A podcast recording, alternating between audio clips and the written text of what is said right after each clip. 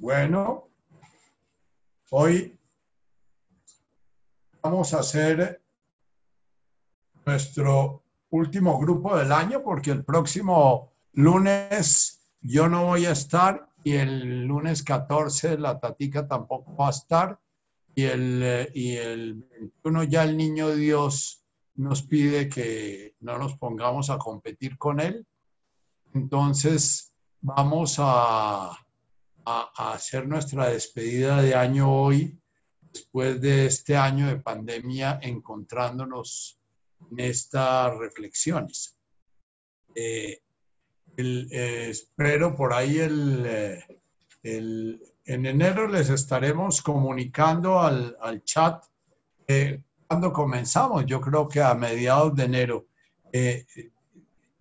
Espe, ¿tú tienes por ahí calendario de enero? Sí. Ya. Sí. Y creo que está en los eh, sí. Podemos pensar en enero, encontrarnos por ahí el lunes 18. Pero eso lo confirmamos en el chat.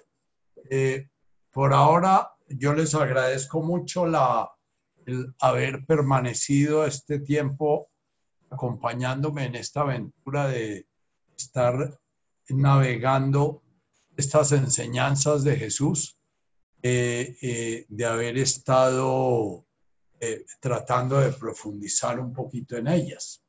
en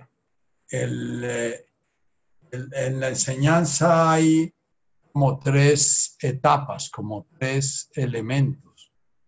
El primer, la primera etapa es el interés de oír la enseñanza, entonces lo que nos lleva a abrir un libro, nos lleva a meternos en un espacio como el que estamos viviendo en este Zoom, eh, nos lleva a oír una conferencia, nos lleva a asistir a un retiro. Eh, en, la, primera etapa, en el camino del despertar de la conciencia, en la búsqueda de, de, del cómo voy a despertar, eh, ya sigue al, al, deseo de despertar y a la curiosidad de despertar y a la necesidad de despertar. Eh, cuando hablamos de la cuarta bienaventuranza, Watson, Hanon Nesbum, ya muy posiblemente hemos entrado ya casi en la tercera etapa del camino de la enseñanza, es la práctica, porque sin la práctica no aparece, no comienza a aparecer esa hambre y esa sed de descubrir de qué es de lo que se trata, esa hambre y esa sed de encontrar nuestro centro, esa hambre y esa sed de encontrar el sentido nuestro encarnar y nuestro sentido de vivir. Entonces, la primera etapa es como lo que los ha llevado a ustedes a acompañarme en estos, en estos meses de pandemia.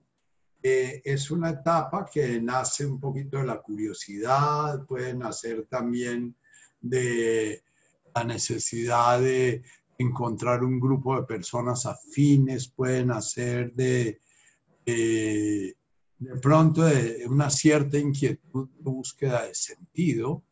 y, y, bueno, la, la, respuesta a esa primera etapa es, nace hoy en día con el Internet, entonces es la que me lleva a mí a navegar páginas como nodualidad.info, como Date lo Bueno, o páginas que me remiten amigos eh, que me hablan de que hay buenos, buenos artículos y bueno, uno entrando y viendo y viendo y viendo. Esa primera etapa es una etapa en que eh, el, el, espíritu hambriento está eh, de alguna manera siendo el aliado del camino. El espíritu hambriento es el que produce uno hambre de ir a retiros, hambre de hacer viajes espirituales, hambre de, de conocer nuevas formas, de conocer nuevas, eh, corrientes nuevas. En la segunda etapa ya comienza a haber un poquito de, de centramiento y eso va a depender del mismo karma.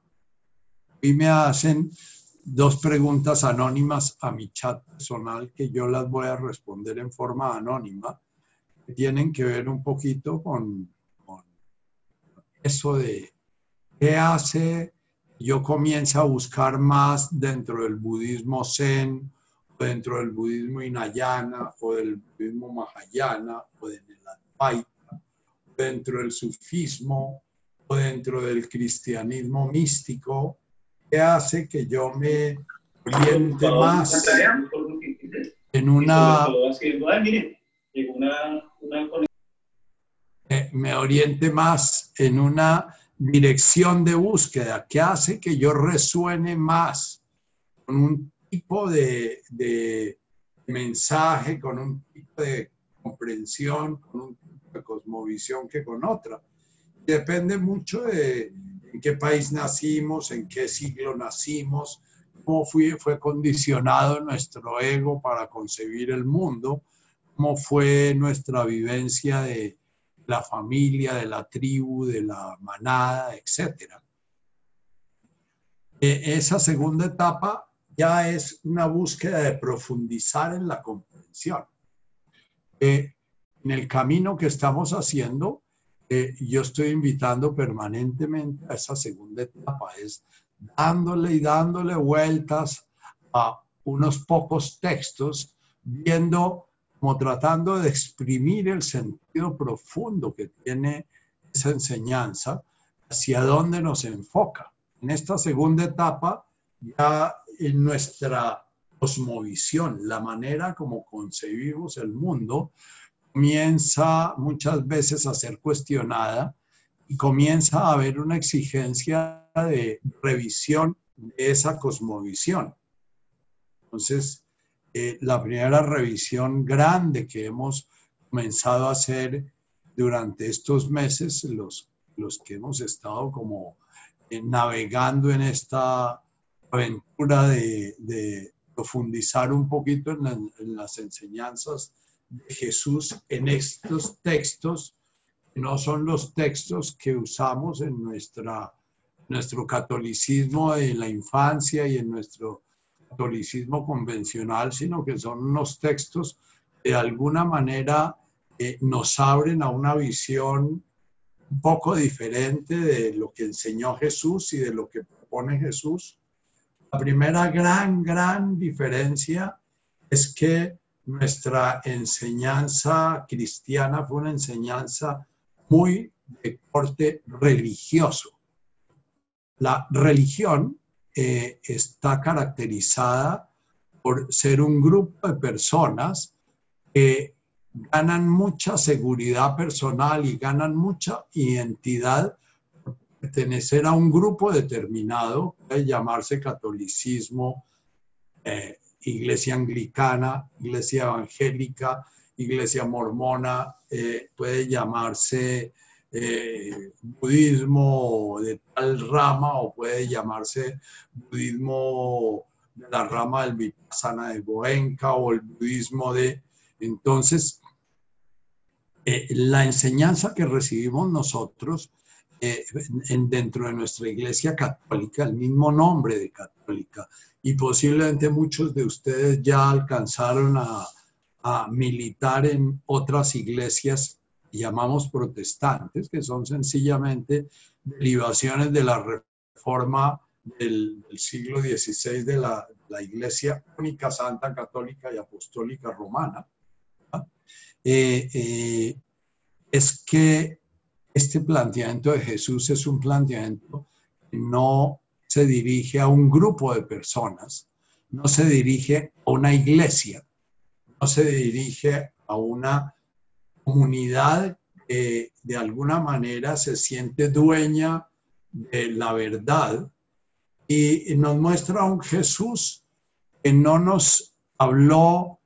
como un judío que habla de, de los no judíos como distintos de él, sino de un Jesús que era un habitante místico del Medio Oriente y, que en su enseñanza lleva consigo una enseñanza universal. Él nos habla de un principio de conciencia universal, nos habla de un universo creado y que está manifestando aún una energía única, común a todas las religiones, común a todos los caminos espirituales.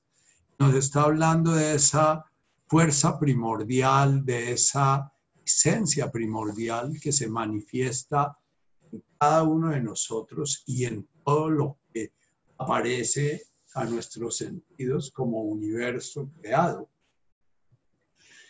La primera dificultad que vamos a encontrar y que vamos a tener que trabajar con las herramientas que Él nos da es que salirnos de nuestra idea de que Dios es algo externo a nosotros, que la realidad objetiva es algo externo a nosotros, que hay un mundo externo y un mundo interno, que hay un Dios externo y, y un alma interna, eso es una visión del universo, una visión del mundo, tenemos que trabajar profundamente porque va a ser un escollo para poder realmente descubrir nuestro verdadero ser, que es ese ser divino, ese abum, ese alajá, y, esa voluntad divina, ese mal, del cual nos está hablando permanentemente. Nosotros recibimos la enseñanza de un Dios muy personalizado, que quería a unos y perseguía a otros, que mataba a unos por malos y salvaba a otros por buenos. Ese Dios que permitió todas esas guerras sangrientísimas, que, permitió no a ese Dios, sino que de alguna manera la mente humana eh, eh, generando esa realidad egoica de un Dios en el cual se proyecta un ídolo y el, cual crea una imagen de él mismo. Entonces hace la guerra y le pide a Dios que le permita matar a otros porque los otros tienen otro Dios y otra visión. Eso era completamente inconcebible para Jesús en todo lo que hemos ido descubriendo. Todo su mensaje es un mensaje de estarnos invitando todo el tiempo a integrarnos, ser unos con el entorno, ser unos con Dios, ser unos, ser íntegro significa ser del todo una unidad. Entonces, todo, el camino del Padre Nuestro todo el camino de las bienaventuranzas es un camino de integración.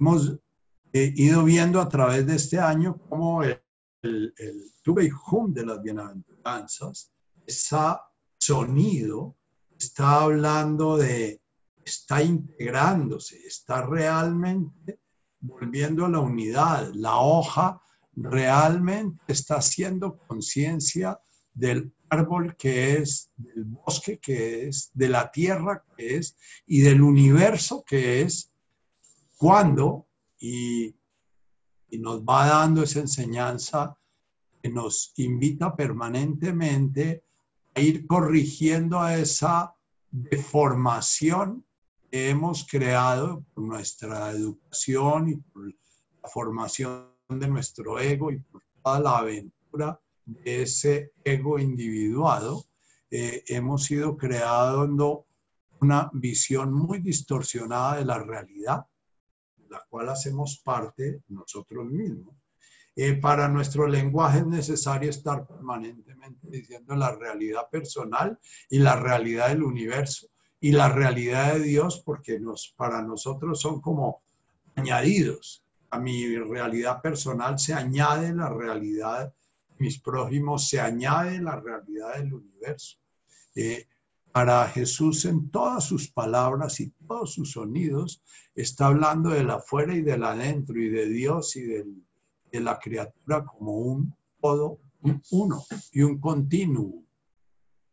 La imagen que tenemos nosotros desde chiquitos del ángel de la guarda allá afuera, cuidando nuestra alma y nuestra alma como algo distinto de nuestro cuerpo, todas esas diferencias con las cuales aprendimos a describir nuestro mundo natural y nuestro mundo espiritual, aprendimos a diferenciar el mundo espiritual del mundo biológico y del mundo físico, eh, esa diferenciación es una diferenciación eh, que nos impide realmente eh, descubrir nuestra realidad, que es una, una realidad total.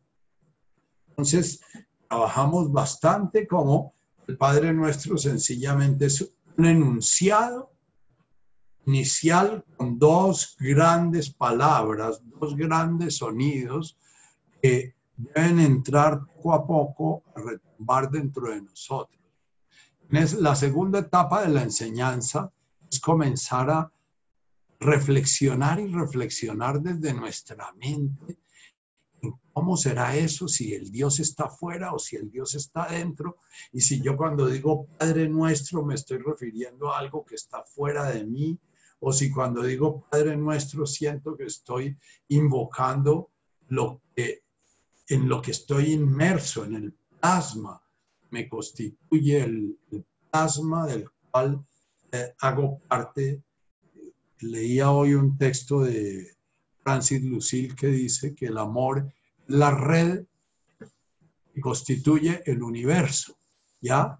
Entonces, cuando yo digo Avum, Guashmaya, eh, ya dentro de mí comienzo, comienza mi mente a tener 20 dudas y 20 cuestionamientos y 20, entonces, y entonces el sacerdote qué función cumple, si es ser el mediador entre Dios y los hombres, y entonces la gracia santificante, y si hay gracia y si no hay gracia, y, y para muchos de nosotros con la enseñanza católica que tuvimos o la enseñanza cristiana, la enseñanza judía, ya hay la enseñanza judía contemporánea, no la judía del tiempo de Jesús, eh, eh, es ya un camino de reflexión largo y posiblemente de lectura y de buscar más textos y buscar comenzar a usar la, la red y el Google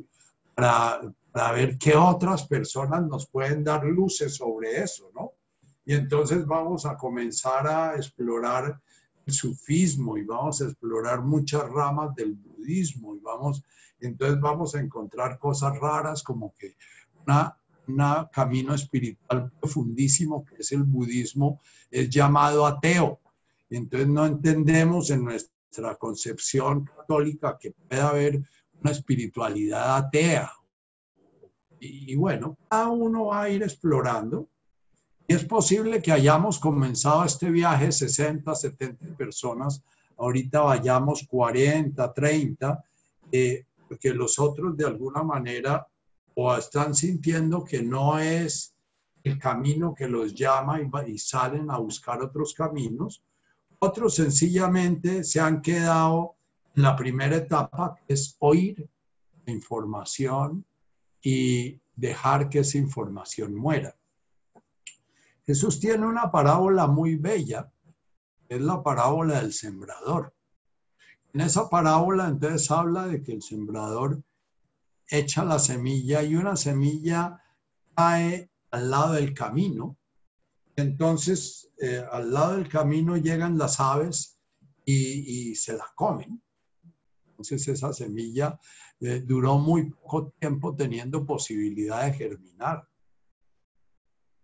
otra semilla cae en un pedregal. Entonces, con el rocío de la noche y la humedad de la noche, logra germinar, pero al germinar no encuentra tierra donde dar sus raíces y con la el primer solazo y el primer día de sequía muere. Otra semilla en tierra fecunda, pero rápidamente es una tierra muy enmalezada, la maleza y los abrojos le cogen ventaja y la ahogan. Una poca semilla cae en tierra fecunda y lista para germinar, crecer y dar frutos. Y en la enseñanza de Jesús, Él no dice que la que cayó al lado del camino sea mala, eh, esa sencillamente va a alimentar a las aves.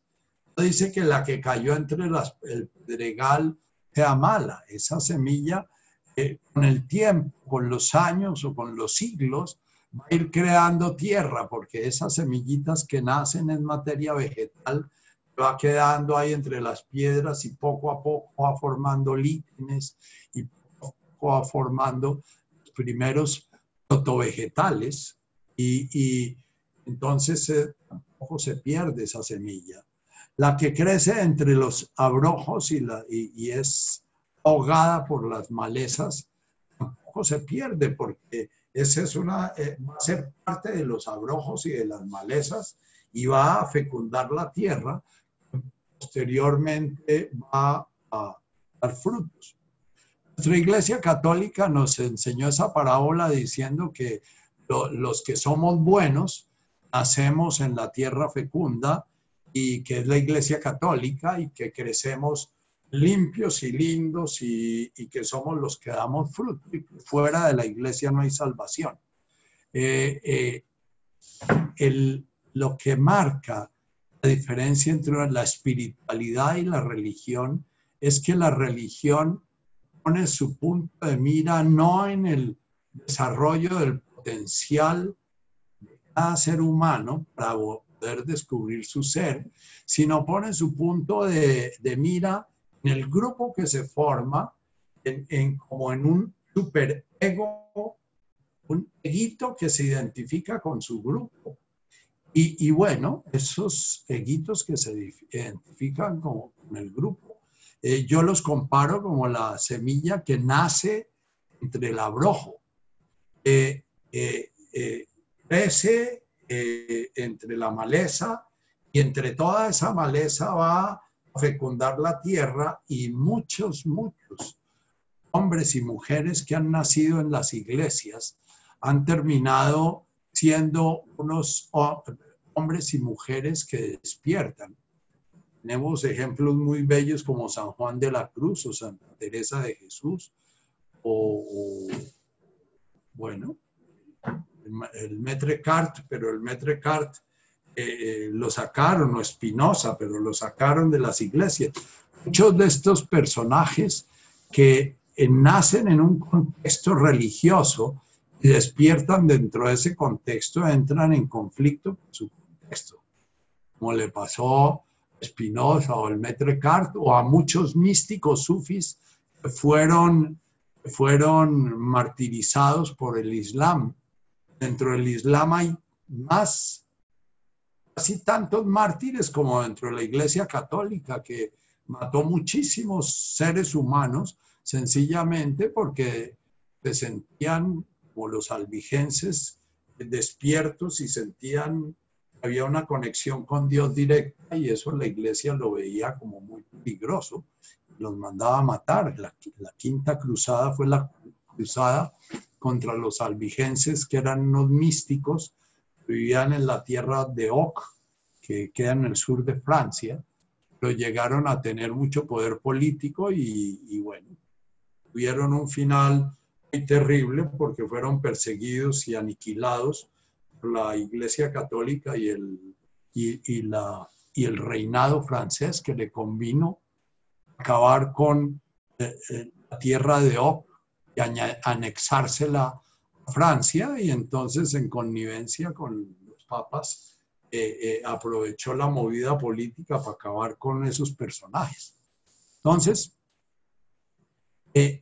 el, el, el, trabajo que estamos haciendo es un trabajo muy posiblemente la mayoría de nosotros hemos entrado en esa segunda etapa, que es la etapa de profundizar la enseñanza, comenzar a, darle vueltas, muy posiblemente desde nuestra mente, encontrando contradicciones y encontrando estorbos y encontrando eh, tranqueras, nos muchas veces nos invitan a salirnos de ahí, pero ya hay algo que nos está llamando de una manera fuerte y permanecemos escrutando y escrutando. El tercer paso, que es el paso eh, al cual me encantaría poderlos invitar y puede que muchos de ustedes ya lo estén dando, la práctica. La práctica es cuando se da, cuando ya dejamos de hacer el conocimiento el camino. Cuando ya la mente ha cumplido su función de abrir como un derrotero, la mente da permiso, porque la mayoría de nosotros somos esclavos y estamos prisioneros en nuestra mente. La mente comienza a dar permiso de abrirse a la práctica. Abrirse a la práctica es comenzar a emitir estos sonidos, la boom de Washmaya, Netkadach, Shimoch, Teman Kutach, Sibianaja, de Washmaya, comiencen a estar presentes en nosotros todo el tiempo, pero presentes y no buscándole un sentido intelectual, sino buscándole un sentido en el corazón. Comenzar a abrir nuestro corazón a sentir esa presencia. Un alajarruja deja de ser un concepto y comienza a ser un sonido que comenzamos a sentirlo en nuestro cuerpo, comenzamos a sentirlo en nuestros ojos, en nuestros oídos, comenzamos a sentir la vibración en nuestras células, de ese alajá, ruja o de ese abum de Washmaya. Y cuando pronunciamos un netkada shimoch, vamos comenzando a sentir ese vaciarnos precisamente de esa mente que ha estado interponiéndose entre la realidad y nosotros, que la mente es como un órgano de los sentidos, es como un ojo, ha sido programado y esa mente se ha interpuesto entre la realidad y nosotros y comenzamos a tratar de ver a través y más allá de esa mente, a través de nuestro cuerpo y nuestros resto de nuestros sentidos. La mente para los, la, la cosmovisión oriental, tanto la hinduista como la budista, como la advaita, como la, todo lo que es la doctrina de los richis y el antiguo hinduismo, la mente es un órgano de los sentidos para ellos, así como tenemos ojos, oídos, nariz, boca, olfato, tacto, propiocepción, tenemos mente, es el sexto sentido para ellos. Y eh, lo que pasa con la mente es que se interpone entre la conciencia y los otros órganos de los sentidos. Cuando logramos logramos colocar a la mente en su sitio, es porque logramos que la conciencia comience a accesar los otros órganos. Estamos logrando que nuestra conciencia accese nuestros ojos y nuestros ojos, como decía Jesús, teniendo ojos para ver no ven y teniendo oídos para oír no oyen. Eh, eh, eh, nuestros ojos cuando comienzan a ver es porque comienzan a ver la realidad sin tamizarla por la mente. Entonces, el sonido avum de Washmaya o el sonido alaharuja, cuando decimos nuestras cuatro respiraciones, alaha, alaha, alaha, nuhra, alaha, maya, alaha, ruja, comenzamos a sentir el agua, comenzamos a sentir nuestra solidez, comenzamos a sentir el espíritu, eh, el espíritu de la misma mente, pero no enajenados en ella. Mientras no logramos entrar ya en la etapa de la práctica, eh, muy posiblemente esta información que ustedes han compartido conmigo por estos meses, sencillamente va a ser una información más que pasa por su vida, como pasó el catecismo astete, o como pasaron los sermones de, o como pasaron los programas de el cosmos de, me olvidó el nombre del que hizo ese famoso, ese materialista que hizo el famoso programa del cosmos, pero en todos sus programas mostraba unas bellezas enormes, pero afirmaba que no existía ninguna divinidad ni ninguna, ni ninguna realidad más allá de la realidad que podemos eh, eh, sentir con nuestros órganos de los sentidos permeados o atrapados en la mente. Entonces lo que Jesús vino a hablarnos es que tenemos que netkadach shimoch, netkadach es tenemos que vaciar, callar nuestra mente. Eh, o como la mente no la podemos callar, como nuestros ojos no los podemos cegar, o nuestros oídos no los podemos eh, tapar, por más de que ceguemos nuestros ojos, va a haber unos ojos internos que siguen creando imágenes y por más de que tapemos nuestros oídos, nuestro, va a haber otras voces internas que sigan sonando adentro. Y por más de que quedemos cuadriplégicos y sin sensorialidad corporal, va a seguir existiendo una sensorialidad.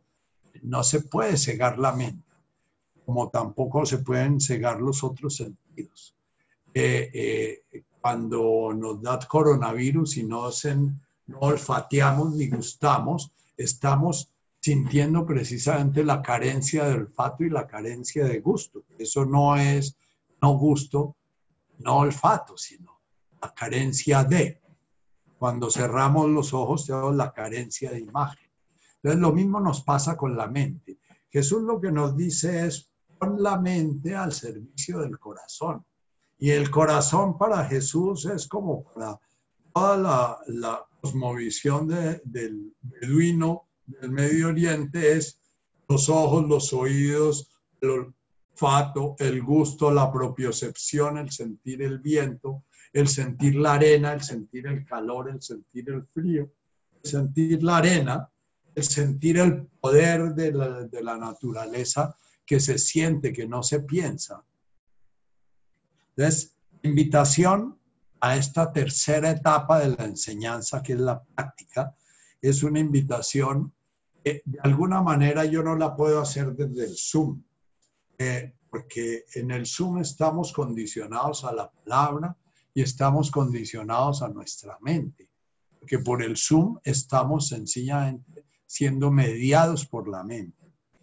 Cuando Douglas o Richard Moss en sus enseñanzas nos ponen a meditar y cuando yo busco que meditemos, que yo busco es silenciar la palabra e invitarlos a que comiencen a abrir el corazón, comiencen a sentir el alajá. ¿Qué es ese alajá? La mente no puede tocar el alajá, la mente no puede tocar el avum porque son realidades no asequibles, accesibles a la mente. Son realidades accesibles a la conciencia a través de otros órganos de los sentidos, a través de la propiocepción, a través del corazón, a través de la emoción, a través del gozo, a través de el amor. ¿Qué es el amor? Eso no se lo puede explicar la mente. Eh, voy a tomarme un ratico para responder a dos preguntas que mandaron a mi chat, a mi chat particular, no las mandaron al grupo, luego las voy a responder anónimamente. Cuando hablamos del amor, preferimos hablar anónimamente porque es una realidad que nos confunde mucho nosotros tratamos de entender el amor desde la mente y crearnos un concepto del amor desde la mente. Y el amor es algo que se siente. Y se siente con ese conjunto que es los ojos, los oídos, el olfato, el gusto, el tacto. Eh, si, si yo trato de hacer una explicación de qué es un orgasmo, eh, puedo utilizar horas y horas y explicar eh, los, la aceleración del pulso y explicar todo el sistema simpático y el parasimpático y cómo llegar a un orgasmo implica una serie de reacciones fisiológicas y todo, pero es como si les trato de explicar a ustedes qué es una traba de marihuana, si les trato de explicar a ustedes qué es una borrachera. No es posible, la mente no accesa eso. Y si ustedes tienen un orgasmo y quieren explicárselo a alguien que nunca lo ha tenido, tienen que usar metáforas. Es palabras que dicen que lo que están diciendo no es lo que es, sino que es algo que va más allá de lo que están diciendo. Y eso fue lo que hizo Jesús con sus parábolas, usar metáforas. Entonces, Avum de Washmaya, net cada shimoch, son una secuencia de experiencias. Pero para abrirnos a esas experiencias, tenemos que primero como pedirle permiso a nuestra mente que nos lleve allá. Si nuestra mente está completamente enajenada por una religión y en esa religión nos dicen que eso es el demonio y que eso es satánico y que eso es peligroso y que nos podemos condenar con eso. Por lo general, el lenguaje de las religiones es un lenguaje amenazante y es un lenguaje que genera temor. El reino del ego es un reino de los miedos. El reino del ego es un reino en el cual el motor del ego es el miedo. Y los, los, las instancias o los ámbitos en que se mueve el ego son el deseo, la aversión, el miedo, el poder, la sumisión, el someter. Todo eso tiene que ver con estar permanentemente creando una imagen de nosotros mismos como seres separados. Y esa es la función, la función secundaria del ego. La función principal del ego, la función primordial del ego es permitirnos ver la realidad a través de la mente y a través de los órganos de los sentidos. El ego es una función de la mente que nos conecta con los eh, órganos de los sentidos y es un órgano a través del cual la conciencia ha aceptado, digamos, someterse en principio condicionarse por la mente para poder desde el fenómeno contemplar a la unidad manifestándose en el fenómeno. Ese misterio profundo que, que alguien preguntó en alguna de nuestras sesiones. Entonces, esa mente no nos sirve para conocer la realidad.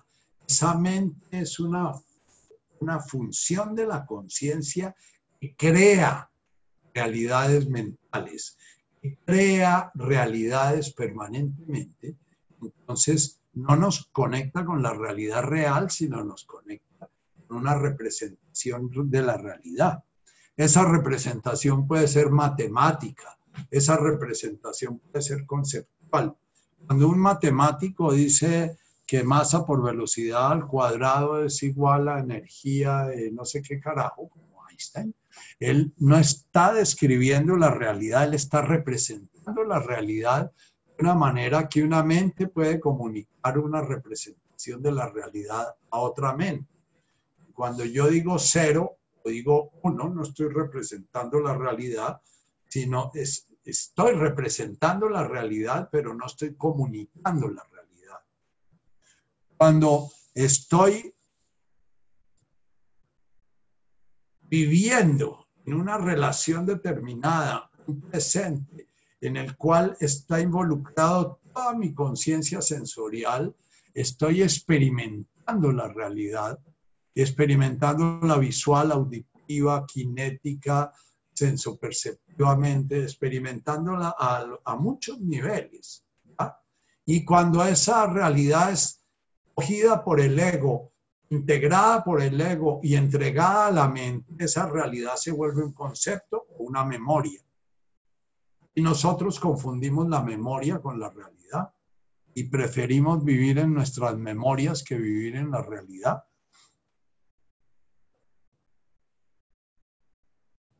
Cuando en el escrito que mandaron hoy al chat de coronavirus, se dice, entrégate al amor, ábrete al amor, elige entre el miedo y el amor, es muy, muy, muy difícil entender de qué nos hablan, que es que la mente es la que elige, la mente es la que tiene capacidad de elegir. los, el resto de nuestros sistemas de conciencia eh, eh, eh, perceptiva, lo único que pueden es percibir. Lo que hace la conciencia realmente es presenciar. Presenciar a través de una mente que anda eligiendo qué quiere presenciar y qué no quiere presenciar y qué anda rechazando y qué anda... Es, una religión es tratar de acercarse a lo indescriptible, tratar de acercarse a lo que no se puede volver un objeto de la mente, tratar de acercarse a la realidad real a través de una descripción mental que está en un libro como la Biblia, el Corán o lo que sea. Ahora, la descripción es el primer paso de la enseñanza y es a veces indispensable. Esto que he hecho yo en estos ocho, siete meses, no sé cuántos meses llevamos en estos encuentros, es tratar desde mi mente de transmitir a su mente eh, la motivación para que hagan una experiencia, la motivación para que se permitan entrar después de reflexionar y darse cuenta que no corren ningún peligro porque la mente es una generadora de miedos y que no va a pasar nada si se permiten vivir la experiencia. Una vez que se permitan eso, ustedes comiencen a practicar. Bien, tenemos la limitación de que ese pinche miedo de nuestra mente está prohibido que los seres humanos sean humanos, entonces no se pueden encontrar porque si se encuentran se mueren y entonces los seres humanos contemporáneos creen que pueden evitar morirse y entonces estamos en este juego de la mente crear un mundo sin encuentros. Y gran, gran, gran parte de la experiencia a la que nos invita Jesús es la experiencia de la hoja se dé cuenta que hace parte de un árbol. Entonces es nuestra experiencia, nuestra conciencia relacional. En nuestra mente somos mónadas que vamos a un otro y volvemos del otro y miramos a otro y volvemos a la mirada y entonces el encuentro con otro es que yo me encuentro con la imagen que el otro tiene de mí y con la imagen que yo creo que el otro tiene de mí y con la imagen que yo creo que él cree que yo creo que, él cree que yo tengo de él y entonces los encuentros a través de la mente son imposibles. Por eso las relaciones cuando comienzan a dejar de ser relaciones reales y pasan a ser matrimonios o relaciones de esas que se definen entonces entre nosotros, que es lo que hay, terminan siendo relaciones de una lejanía espantosa, porque ya son las relaciones de la imagen, de la imagen que yo tengo, de la imagen que tú tienes de mí, de la imagen que yo tengo de ti, ya. Y esa, esa distancia que se va generando entre los seres humanos cuando tratan de saltar el mundo real al mundo mental, a generar una seguridad egoica de que esto es permanente y que no me van a abandonar y que esto va a durar para toda la vida y todo, porque el único lugar que hay tiempo, espacio eh, y espacio es en la mente, porque la mente crea medidas, medidas de distancia y medidas temporales. Y, y la medida no existe realmente, pero es una creación de la mente para poder funcionar como mente. Entonces, eh, muchas de las preguntas que nacen acerca del amor son preguntas que nacen desde la mente y para la mente. Eh, y voy a tocar, eh, para no terminar hoy sin contestar ese par de preguntitas. Si no amo a mi mamá, ¿Por qué me desgarraré llorando cuando muera? ¿Qué es lo que lloro?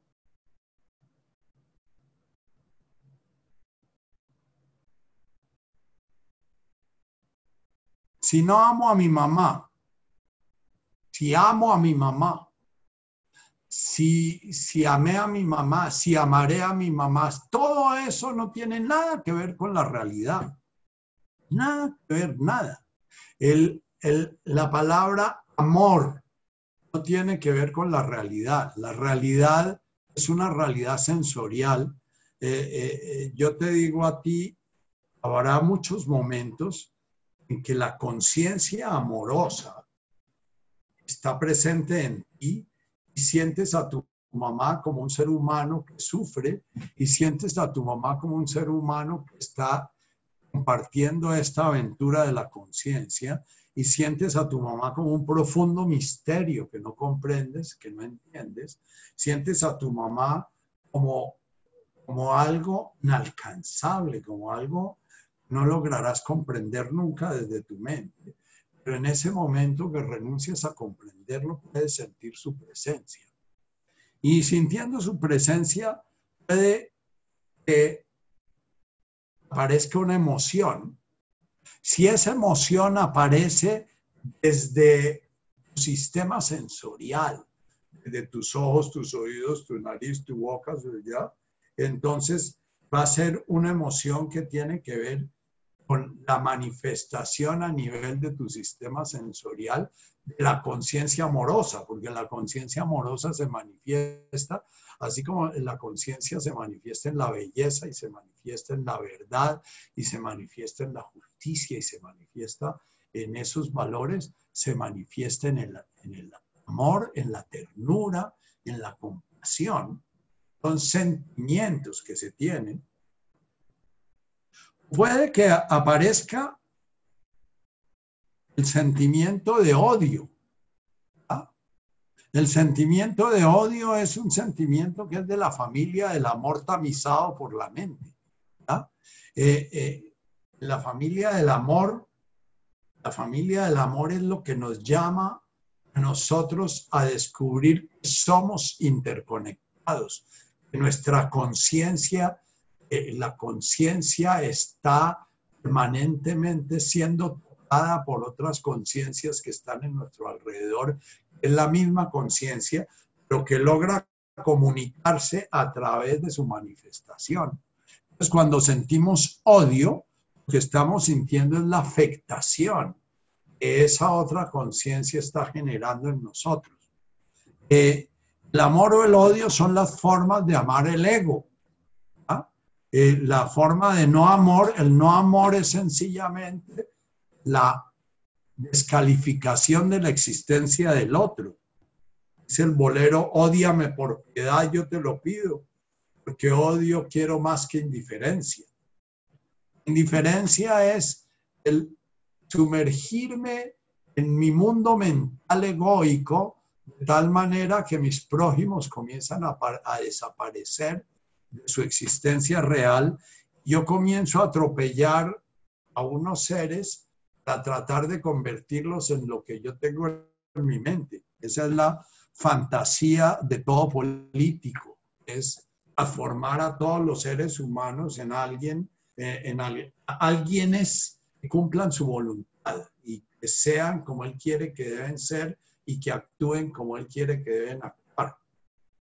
Y esa, el, por eso es que eh, eh, el terreno de la política es el terreno del ego, no es el terreno del amor. Cuando los políticos dicen que son políticos porque aman al prójimo y porque desean el bien del pueblo y porque ya, siempre eh, ahí es necesario como comenzar a ir a lo profundo del sí mismo y decir qué es amar al pueblo, qué es amar al prójimo. Y si yo tengo que matar a alguien porque amo a otro, entonces no tiene nada que ver con la conciencia amorosa. La conciencia amorosa es la que reconoce la existencia del otro, la que reconoce en mí la existencia de mí reaccionando a la existencia del otro y puedo ver mi reacción sencillamente como un resultado de mi condicionamiento. Yo no soy mis reacciones. Yo puedo sentir una bronca muy grande por mamá, porque mi ego, que es el, el, el que nace en la relación con mi madre, está condicionado a resentirla, porque es a través de resentirla como yo me siento separado de ella y como me siento individuado y como me siento diferente y como me siento distinto y como me siento víctima. El, el, victimazgo es una de las productos más importantes del ego para sentirnos separados. Entonces, cuando yo siento la presencia de mi madre y siento que la presencia de mi madre me perturba, que la presencia de mi madre quisiera que se desapareciera de mi vista. Y quisiera, lo único que estoy contemplando es un ego condicionado por una relación que se dio entre una conciencia encarnada y otra conciencia encarnada, la misma conciencia, viviendo la existencia desde contextos distintos, en una aventura completamente indescriptible y completamente ininteligible para la mente. ¿Cómo Dios se expone a vivir eso? ¿Para qué se expone a vivir eso? Eso a mí no tiene respuesta. Puede que para los iluminados sí lo tenga. Entonces, si en ese momento siento esa profunda bronca, quiero que mamá desaparezca, yo no me estoy identificando con ese ego que quiere que mamá desaparezca, sino que voy a sentir una profunda compasión por esa conciencia está condicionada a ese rencor. Voy a ser consciente del sufrimiento que estoy generando a través de mi ego y esa conciencia del sufrimiento que estoy generando a través de mi ego me va a llevar a explorar más en los tres caminos de la enseñanza. Explorar, eh, investigar, eh, eh, estudiar psicología, estudiar budismo, estudiar Advaita, estudiar psicología humanista, estudiar, a ver si yo logro entender por qué quedé condicionado de esa manera y cómo hago para liberarme de ese condicionamiento. Y no voy a buscar que mamá cambie, porque si yo me estoy dando cuenta de lo difícil es para mí manejar ese condicionamiento, estoy lejos de querer que mi madre cambie su condicionamiento. Ya verá ella si ese es su destino, su karma y si está en su camino el poderlo cambiar. Ahora, no me voy a desgarrar cuando mi madre muera si realmente la reconozco sencillamente como una circunstancia común corriente, extraordinariamente ordinaria de mi existencia, fue muy especial para mí porque fue la que condicionó especialmente mis mayores karmas, sus karmas. Y lo que ella vivió se transmitió a mí porque la circunstancia de ser hijo de ella es una de mis circunstancias kármicas. La circunstancia de, circunstancia de consanguinidad es una de las circunstancias más difíciles de trascender, porque nos generan los condicionamientos más profundos. Eh, cuando mi madre murió no lloré nada. Cuando mi madre murió en un momento determinado sentí el dolor de todos los que estaban a mi alrededor y, lloré el dolor de todos los que estaban a mi alrededor, pero yo no sentía ningún dolor. Y ya había logrado caminar un camino suficiente para no sentir ninguna inquietud, no sentir un dolor, sencillamente. Mi madre no había muerto, esa conciencia divina encarnada en ella ya seguía su curso y todo lo que era el lío que yo tenía con ella, yo sabía que tenía que seguirlo trabajando, que ella ya había terminado su curso, que ella ya había terminado esta encarnación en la cual esa circunstancia llamada María Carulla había sido mi madre, ¿ya? Cuando Jesús dice quién es mi madre y mis hermanos, y solamente cuando el hijo deje de ser hijo y el padre deje de ser padre, se refiere a eso. En el mundo de la conciencia despierta, las relaciones, las circunstancias no son las que condicionan la conciencia. La conciencia ya logra entrar en el mundo amoroso y reconoce tan valiosa esa existencia de la madre como la de cualquier otro ser humano o de la, cualquier otro ser vivo o como la de la luna o como la del sol. Cada presencia que se va dando en una persona ha dejado de ser condicionada por sus circunstancias egoicas, va a ser una circunstancia que le despierta la conciencia amorosa, le despierta el gozo de la existencia de esa determinada manifestación de la divinidad. Entonces, ¿por qué me voy a desgarrar llorando cuando muera? Muy posiblemente porque tus condicionamientos te dicen que tienes que desgarrarte llorando cuando muera. Y entonces te dicen que tienes que sentir culpa por no haberla amado y ahora sientes culpa por no amarla, pero no sabes ni siquiera qué es amar o no es amar.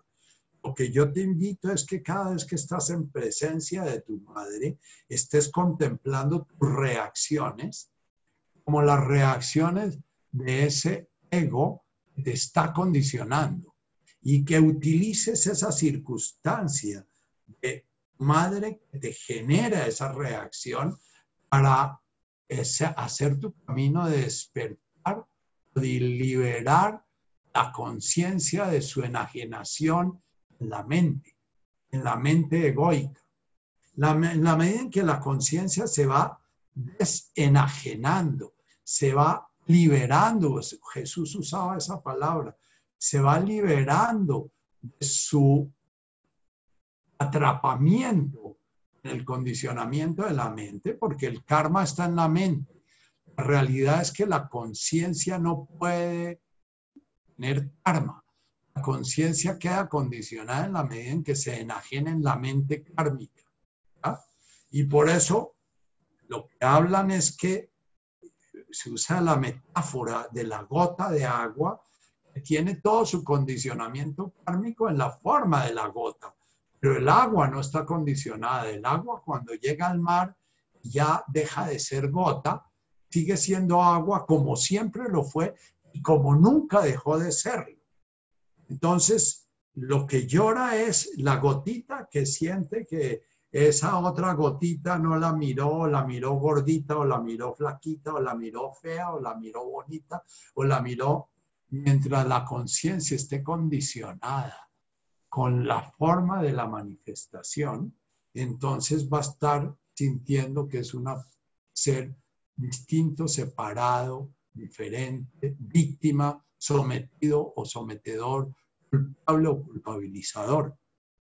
Entonces, todo lo que nos habla Jesús todo el tiempo es cada shimoch, es límpiate, contempla tu conciencia y en tu conciencia, cuando contemples esa conciencia como un enorme espacio en el cual todo el universo se está manifestando, de ese contexto se llama Nacho, se llama X o Y, todo ese contexto, eh, no te identifiques con Nacho, porque si te identificas con Nacho, entonces vas a identificarte como un sujeto distinto, diferente, y vas a ver a la conciencia como si no fueras tú, vas a ver como un Dios externo a ti.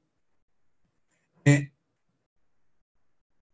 la bienaventuranza que nos debería tocar hoy si siguiéramos avanzando habla precisamente de tu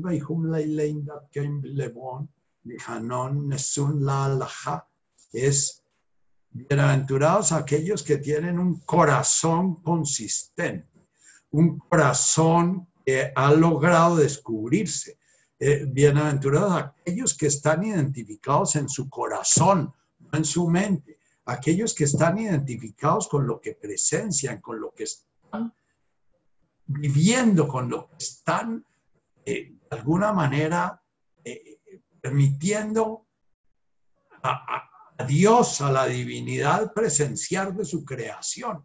Bienaventurados los que confían profundamente porque ya han realizado la, el, el, el, el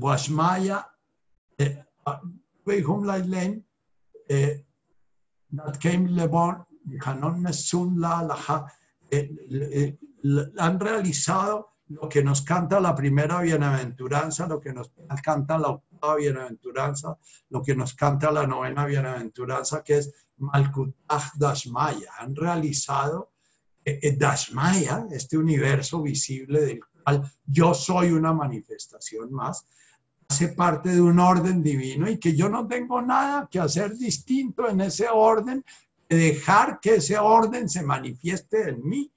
Entonces, cuando muere mi madre no pasa nada. Cuando, cuando muero yo no pasa nada. Cuando ya, pero si yo estoy identificado con la gotita, cada vez que esa gotita es tocada y cada vez que esa gotita tiembla, yo tiemblo como si fuera a dejar de existir. Ahora, esta información que primero entra como información y que para muchos es rechazada de entrada, porque cuando yo era joven me llegó esta información y yo la rechacé de entrada porque eso era panteísmo y eso iba contra mis creencias. Y si yo me salía de mi credo me condenaba. Y tuve que vivir muchas cosas para comenzar a liberar mi mente primero de una información que atenazaba a mi mente, porque es que la mente que condiciona nuestra conciencia a su vez puede estar prisionera de una cárcel, como es el fanatismo, como es la pérdida de posibilidad de abrirnos a otras percepciones de la realidad, la pérdida de posibilidad que lo hacen las religiones. religiones desde el principio nos comienzan, dice Tony de Melo, sacerdote jesuita iluminado, que las religiones son como vendedores de agua monta sus tiendas de agua al lado del río para que los peregrinos que llegan a beber, que tienen sed, no puedan ver el río y ellos le venden el agua al lado del río. Entonces, una religión que realmente sea religión va a ser la religión que le pide a la persona que siga al río directamente, no se quede en la tienda de agua que presente el agua bendita de Fátima y el agua bendita de Lourdes y el agua bendita de, y que habla del agua bendita del Señor de los Milagros y el agua bendita de, sino que hable de que toda agua está viva.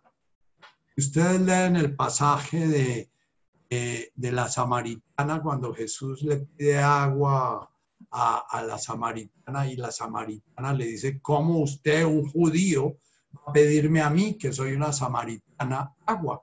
Entre los samaritanos y los judíos eran dos tribus judías, eh, dos tribus eh, israelitas, se, eh, se excluían la una a la otra porque los unos decían que eran los reales hijos de aliados de, de Alá o de Jehová o del que sea, y los otros decían que no, y los unos decían que había que orar en el templo, y los otros decían que no tocaba orar en el templo. Y, bueno, entonces ellos se, peleaban.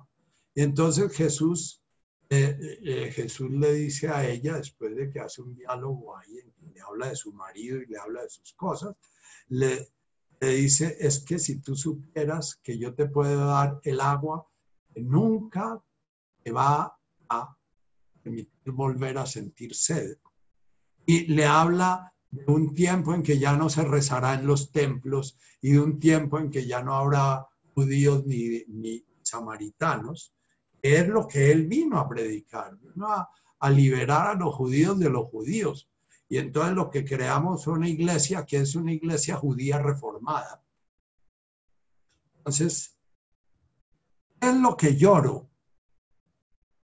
Que lloras es tu condicionamiento, es lo que lloras hoy en día, posiblemente en muchas partes, cuando lloras porque no te miran o lloras porque no te tuvieron en cuenta o lloras porque eh, tu esposa se perdió y te puso los cuernos o lloras porque quebraste o lloras porque lloras el condicionamiento. Cuando llegamos a la cuarta bienaventuranza es porque hemos logrado eh, eh, hemos logrado vaciarnos lo suficiente para poner todo nuestro deseo, todo nuestro anhelo, todo nuestro centro, todo nuestro foco de atención en nuestro ser divino, en esa manifestación que se está dando a nosotros en nosotros de la divinidad. Entonces ya no vamos a llorar pendejadas, ya no vamos a llorar porque se nos murió el perro, ni vamos a llorar porque nos pasó esto o lo otro. Vamos a llorar porque no logramos eh, quedar ya establecidos en tu Levón. Nuestro corazón todavía duda, nuestro corazón todavía eh, eh, escarba, todavía, todavía va de un lado para otro, va de una práctica a la otra. Entonces, esa pregunta te la respondo si realmente has el camino, has hecho, has hecho el camino. Jesús lloró sobre Jerusalén. Lloraba porque veía tanta resistencia a abrirse al Espíritu en una ciudad que era llamada sagrada. Pero también le dio mucha rabia a Jesús y fue y se puso a pelear allá con los vendedores de, no porque fuera bueno, en esos momentos era cuando todavía sus condicionamientos se le salían. Si no, no hubiera ido a tumbarlos a, los vendedores y posiblemente no hubieran, lo hubieran colgado en la cruz. Eh, las poquitas cosas políticas que hizo Jesús lo llevaron a, a, tener una muerte política, pero es una muerte para mí es muy valiosa porque nos muestra ni la muerte nos debe perturbar aunque sea una muerte horrorosa que él vivió. Entonces, pregúntate cuando estás llorando, ¿qué es lo que lloro? Y verás que todo lo que lloras es una boludez. Si, si te quebraste, si perdiste el trabajo, si todo es una boludez, es, es, el, el ego creando historias, historias, historias y identificándote con esas historias de tal manera sientes que estás perdiendo ser con alguna cosa de esas.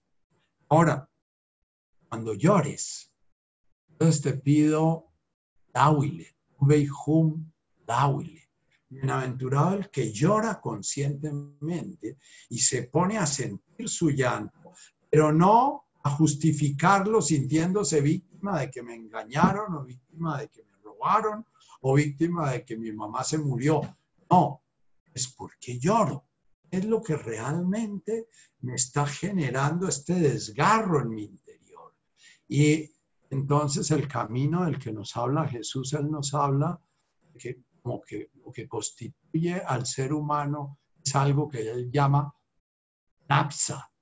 Ese napsa fue traducido como ego, fue traducido como alma, fue traducido como yo, fue traducido, se, se tradujo de varias maneras, pero a lo que Jesús se llamaba, llamaba Napsa es a ese ser humano condicionado, ese animalito condicionado, pero al mismo tiempo que está siendo la manifestación divina y que puede un día reconocer esa manifestación divina, pero que por su, por su condición de animalito tiene muchas tendencias que lo llevan a quedarse sencillamente en el animalito y no seguir adelante descubriendo realmente su potencial. Ese napsa es el cuerpo, ese napsa es el alma, ese napsa es nuestro ser condicionado, es nuestro ego.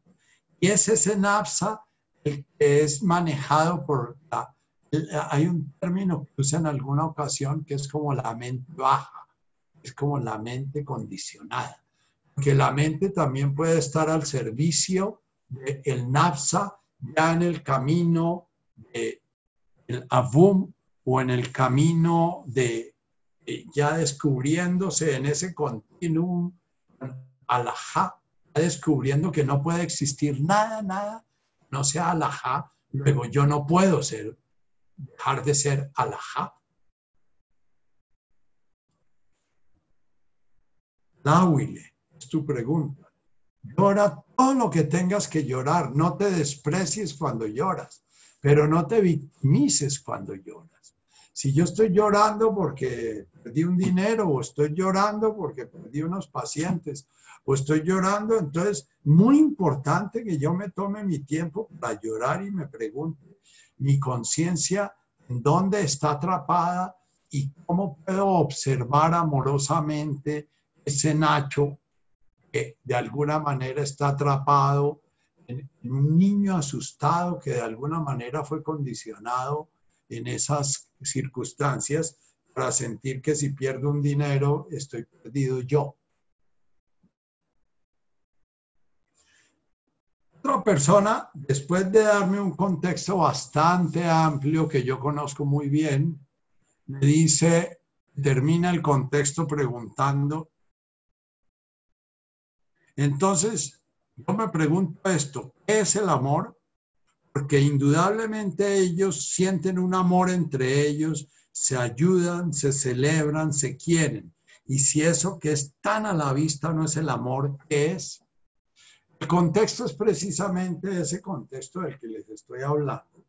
Y ustedes ven la boda que hicieron los eh, judíos askenazi en, en, en, Nueva York de 8 mil personas sin tapabocas ni nada, porque ellos son una religión que les dice que ellos son los que se van a salvar y que entonces ellos, mientras estén obedeciendo la, las pautas del rabino y de la comunidad, no corren ningún peligro. Y entonces entran en esa conciencia colectiva y su ego individual entra en ese ego colectivo y bueno, la primera gran expansión de la pandemia en Nueva York nació de un matrimonio de esos multitudinarios de los judíos ortodoxos, que contagiaron no sé cuánta gente. Eh, eh, entonces, eh, hay un tipo de conciencia que es más antigua que nuestro ego individual. Nuestro ego individual es un producto ya muy, muy tardío, muy degenerado de, los primeros egos humanos. Los primeros egos humanos eran egos colectivos. La tribu, la, manada, de alguna manera se sentían seguros porque todos se sentían parte de todos, pero se sentían parte de todos como manada y se aseguraban en la medida en que se sentían distintos de otra manada, porque si permitían que una manada se juntara con otra manada, la, nueva manada pues, les quitaba lo que ellos necesitaban. El ego percibe el mundo en función de la necesidad. Entonces el ego por eso es esencialmente infantil. El ego se estructura percibe la realidad en función de la necesidad de nutrirse, en función de la necesidad de generar relaciones que lo nutran y lo mantengan. El ego fundamentalmente es nuestro órgano relacional y nace en una relación que es la relación con la madre y es condicionado en esa relación. Entonces, la conciencia amorosa se puede manifestar en partes funcionales del ego. Cuando en una manada todos están interactuando y sintiendo una profunda empatía entre todos los de la manada, eh, ese ego es muy funcional. Y eso podemos llamarlo el amor sirviéndose de un ego muy funcional.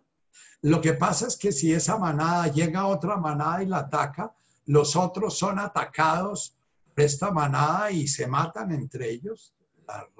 La existencia humana y la existencia de las manadas es la existencia de la lucha, ¿ya?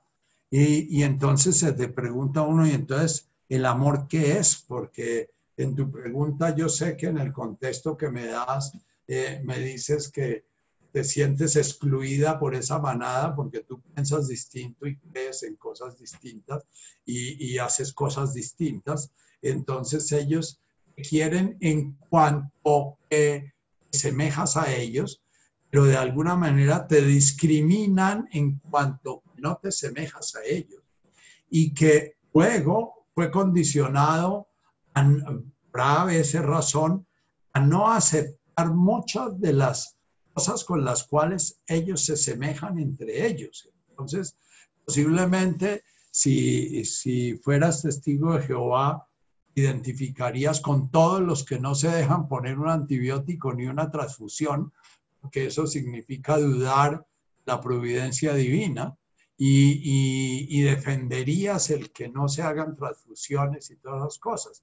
Pero tú tienes una formación mucho más científica y sientes que eso es muy eh, vasto creer que uno no se debe poner una transfusión y creer que Dios le va a curar a uno que la penicilina se lo cura, eh, eso no crees tú que sea.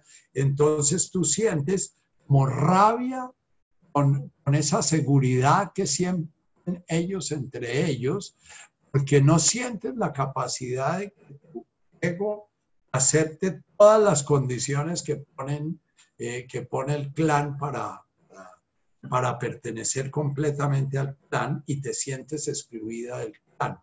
Y uno de los sentimientos más dolorosos que tiene el bebé desde que nace es sentirse excluido del vientre de su madre, excluido de la energía de su madre. Y cuando estamos muy identificados con nuestra conciencia colectiva, el ser excluidos de, nuestro, de nuestra manada lo vivimos prácticamente como la muerte. Por eso excomunión de las religiones. Las religiones, la máxima pena para las religiones fuera de la religión católica que ya comenzó a decretar la pena de muerte.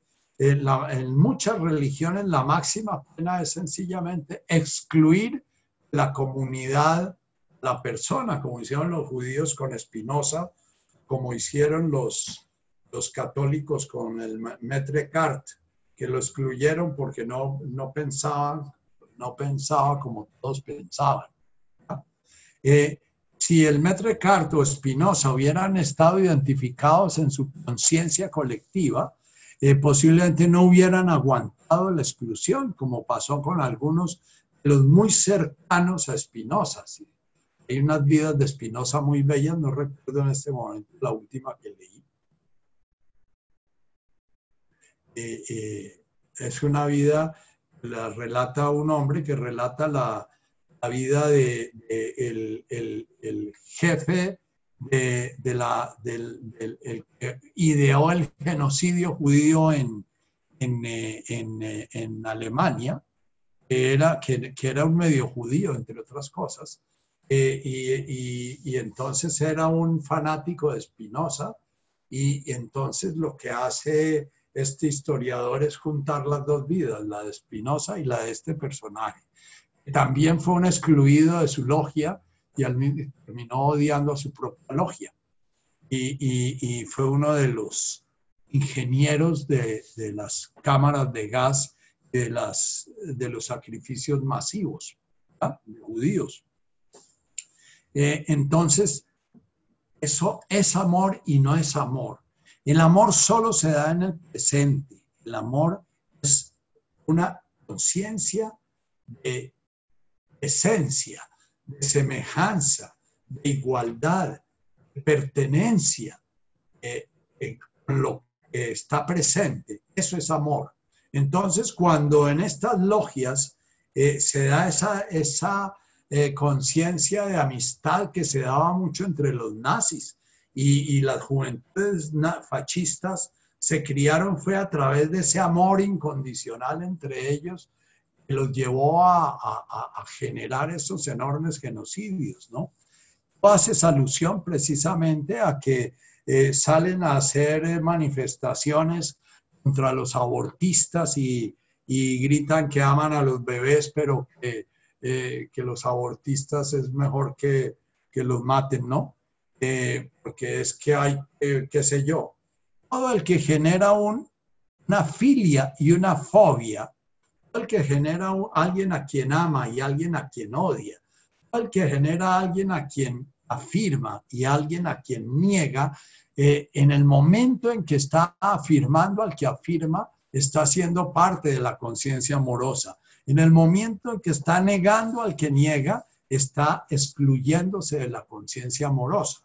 Y por eso precisamente el Metkadach invita a vaciarnos completamente, porque nosotros somos un espacio como una iglesia y como las iglesias antiguas que tenían un ambón, se llamaba. Si no recuerdo mal, mi seminarista se me está olvidando ya. Y en el ambón, eh, se me olvidó cómo se llamaba, una antepuerta. Entonces los catecúmenos que no se habían bautizado podían entrar hasta ese sitio, pero ya los bautizados podían entrar más adelante. Y más adelante había el sitio para los laicos y, para, y otro sitio para los presbíteros. Entonces, Jesús nunca creó esa diferenciación. Él eh, curó a la cananea y curó al romano y, y, no diferenciaba. Sin embargo, ya las primeras iglesias comenzaron a necesitar generar rebaños y generar grupos de presión que fueron muy poderosos, tanto que conquistaron el imperio romano con Constantino. Entonces, eh, eh, lo que te digo es, el dolor que sientes de ser excluida y esa bronca y ese resentimiento son tus núcleos infantiles de haber sido excluida de, del espacio amoroso que el niño espera en su familia. Eh, entonces, cuando eres excluida de ese núcleo familiar que se ve tan bello y tan amoroso, eh, te sientes nuevamente regresada a ese núcleo familiar el cual te sentiste excluida y, es posible que en tu historia haya habido muchos momentos de exclusión. Como la conozco relativamente bien, sé que la hubo con tu matrimonio y sé que la hubo con muchas otras circunstancias de exclusión de un núcleo en el cual deseaste pertenecer y sin embargo se te expulsó porque no pensabas como, como se te exigía pensar. Por eso es tu rigidez en el pensamiento. Tú odias de alguna manera y resientes la forma de pensar del otro grupo porque sientes que eres excluidas por su forma de pensar y por tu forma de pensar. Eh, realmente no tienes ni que cambiar tu forma de pensar para ser incluida, porque si cambias tu forma de pensar para ser incluida, eh, vas a vivir la paradoja del que si yo dejo de ser yo mismo para que me ames, entonces no me vas a amar a mí, sino vas a amar a la impostura mía, la impostura que he creado para poder ser amado. Es la profunda paradoja que vive el niño cuando no se siente amado por su madre, decide renunciar a ser sí mismo para buscar ser amado por su madre. Eso yo llamo la culpa original y llamo la vergüenza. El origen de la vergüenza es ese, el sentir, eh, eh, el sentir dolor por ser yo mismo, es el opuesto al amor, porque la mayor presencia es la presencia divina en mí. Y el mayor gozo que puedo sentir en la existencia es sentir mi existencia. E, es, a eso es a lo que se refiere Jesús cuando dice que hay que amar al prójimo como a sí mismo. O sea, yo puedo amar al prójimo en la medida en que me amo a mí mismo porque la experiencia de la conciencia amorosa nace en la presencia en mí mismo y en la presencia divina que hay en mí. Entonces, eh, eh, no pienses que tienes la culpa de ser excluida o que tienes la culpa de este resentimiento que sientes o que tienes la culpa de lo que sientes. Pido lo mismo que pido a la otra persona que, que habla de, del no sentir amor por su madre y sentir que va a llorarla cuando muere. Sencillamente ve tu odio y ve tu resentimiento como parte de la programación de ese ego que vivió un contexto especial que se llama karma, y ese contexto especial que vivió y esa programación que recibió es precisamente lo que pide la conciencia que la pongas en su luz amorosamente, sin rechazarlo. O sea, ese odio, eh, odio es mejor que indiferencia. Ese odio es el que posiblemente te tiene presente en estas charlas y ese odio es el que te ha movido a hacer muchas cosas en tu vida eh, posiblemente odias también clases sociales y odias políticos y odias, porque el amor de la conciencia a través de la programación de tu ego encontró en el odio una manera de manifestarse. El, trabajo es limpiar ese napsa, eh, ese, esa conciencia primitiva encarnada, limpiarla de ese condicionamiento y esa manera de percibir la realidad para que esa conciencia pueda de alguna manera comenzar a, a esenciar la conciencia amorosa no manifestada en filia, que es lo que sentimos cuando nos enamoramos. Cuando nos enamoramos, entonces sentimos filia, atracción por un ser que está fuera de nosotros, pero muy posiblemente comenzamos a sentir fobia por el ser del cual estábamos enamorados antes, sentimos que nos aprisiona y no nos permite agarrar al nuevo ser del cual estamos deseando, ¿no? La filia y la fobia son las formas como el ego manifiesta su amor y es exactamente lo mismo de amor, el odio, el amor, es lo mismo la simpatía que la antipatía, son sencillamente manifestaciones de la conciencia amorosa ya pasando a través del tamiz de la conciencia egoica mental que define el mundo entre lo que le gusta y lo que no le gusta, entre lo que quiere y lo que odia, entre lo que desea y lo que le tiene miedo. Y solamente viéndolo vas a poder irle quitando fuerza, porque cuando lo ves dejas de identificarte con ellos. Siéntate y, por ejemplo, reza tu Padre Nuestro, Avum de Boasmaya, es Avum de Boasmaya, todo es uno.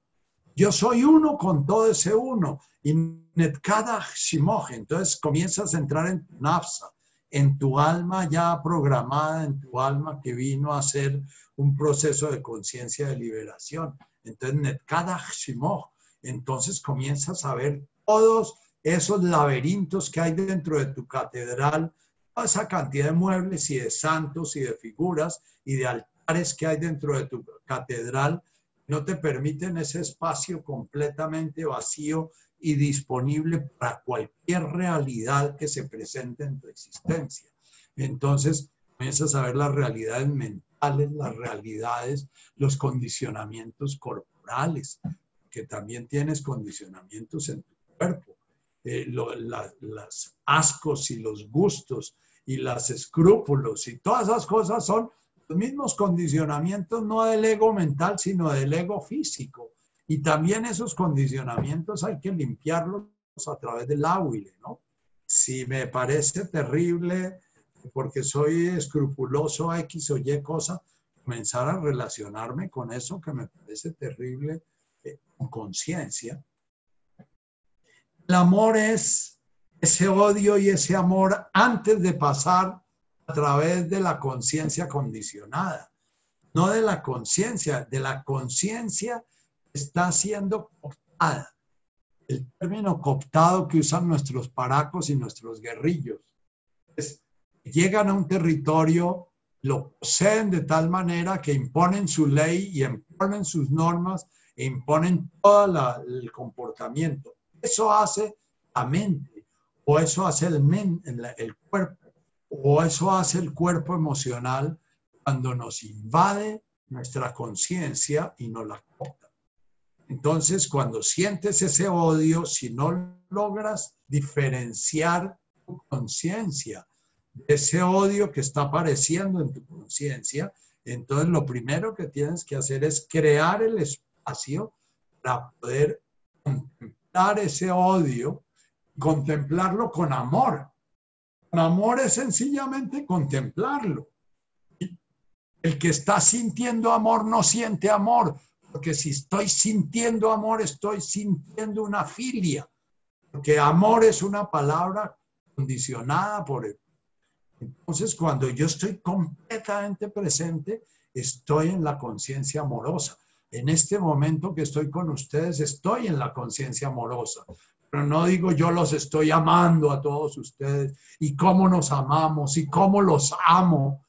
Hay un dicho español que para mí es muy, muy valioso. Es dime de qué te ufanas y te, dije, te diré de qué careces.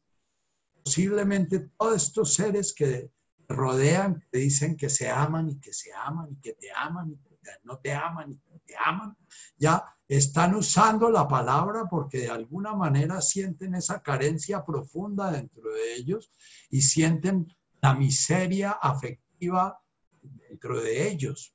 Yo viví ese catolicismo, yo fui un fanático católico y durante todo ese tiempo, aunque me sentía cátaro y me sentía limpio y me sentía que los demás eran pecadores, me sentía en una profunda soledad ontológica, porque sentía que nunca estaba seguro con mi Dios, porque nunca iba a ser suficientemente puro y casto y bueno como para ser amado por Dios, porque nuestro Dios lo, creamos a nuestra imagen y semejanza y Dios nos ama o no nos ama de acuerdo a lo que los curas nos dicen que tenemos que hacer o no hacer.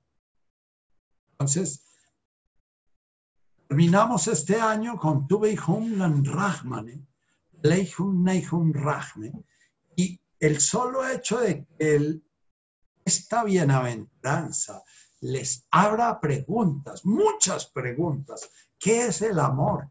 ¿Qué es estar? es ser amoroso? es ser misericordioso? es ser compasivo? ¿Qué es eso? Pregúntenselo. Y no den la respuesta de que soy amoroso cuando le di la limona o cuando no se la di o que no se la di porque es que si se la daba no sé qué o si no se la daba sí sé cuánto. Esas son las disquisiciones de, de muchos religiosos que hay que darle a no sé quién, pero no hay que darle así sé cuánto, y que bueno, entonces ser amoroso es estar, poder estar presente, sereno frente a la realidad que se nos presenta y sentir la presencia divina está en ese presente como está en ese presente, que hubiera que todo está bien como está, haya coronavirus, me esté muriendo, no me esté muriendo, me estén crucificando, no me estén crucificando. Pero cada vez que yo sienta que quiero crucificar a alguien o que quiero joder a alguien o que quiero convertir a alguien o que quiero ayudar a alguien, ojo, ojo porque eh, estoy marcando mi conciencia egoica, diferenciándome del otro y sintiéndome que soy distinto y que le puedo ayudar. No, nadie puede ayudar a nadie. Todos estamos haciendo el mismo camino, cada uno a su manera. Por último, te digo, hay una conciencia que ha ido naciendo dentro de mí. Es una conciencia extraña, que es la conciencia que yo siento me está abriendo a la conciencia amorosa. Y es la aceptación de mi mismidad. Y mí mismo es una situación única, distinta y diferente de cualquier situación que se haya dado en la existencia del universo. Y mi mí mismo es una forma única y diferente en que la divinidad está viviendo su aventura. Y entonces lo que pasa a través de mi existencia, de mi mí mismo, es que la divinidad está viviendo una experiencia única e irrepetible. Y entonces lo que vive el cura y lo que vive el, eh, maestro iluminado y lo que vive eh, el que mató a la niña violándola y lo que vive el abusador y lo que vive son sus sí mismos que para mí son un misterio. Todo mi trabajo es acogerlos dentro de mi conciencia amorosa, no hacer ni el más mínimo juicio porque el único espacio de conciencia que yo puedo juzgar es el mío y lo tengo que juzgar iluminado e inspirado en el amor. O sea, siempre el juicio es, eso es algo que por alguna razón está ahí. Malkutaj, o metul delaje malkutaj.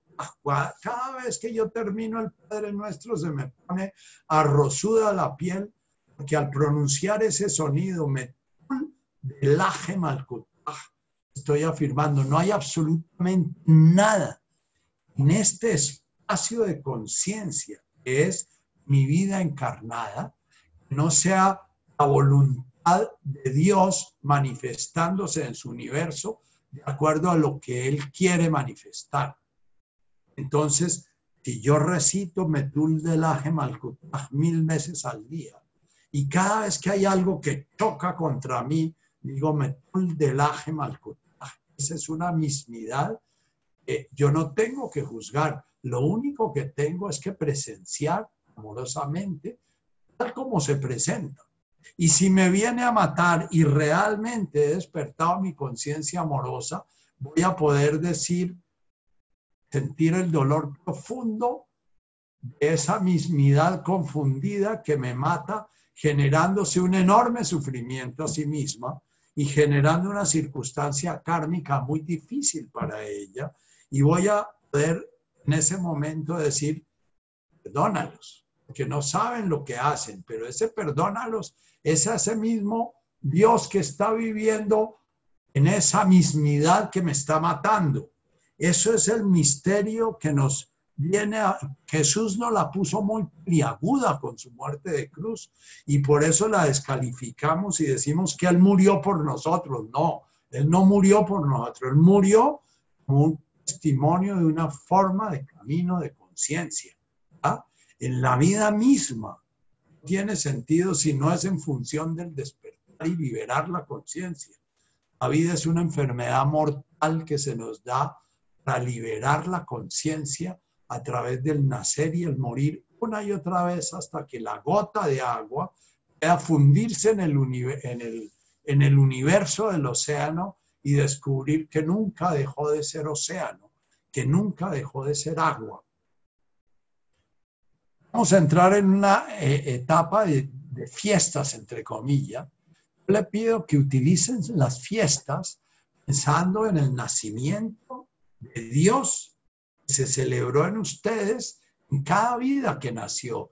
La mismidad nació en, en ti y que es posible que esté cerca de la muerte, se la vas a celebrar en esta Navidad, lo que estamos celebrando en esta Navidad, ni corresponde a la época en que nació Jesús, porque históricamente parece que Jesús nació como en marzo o en abril, pero entonces decidieron achacar el 25 de diciembre porque era una fiesta romana muy importante.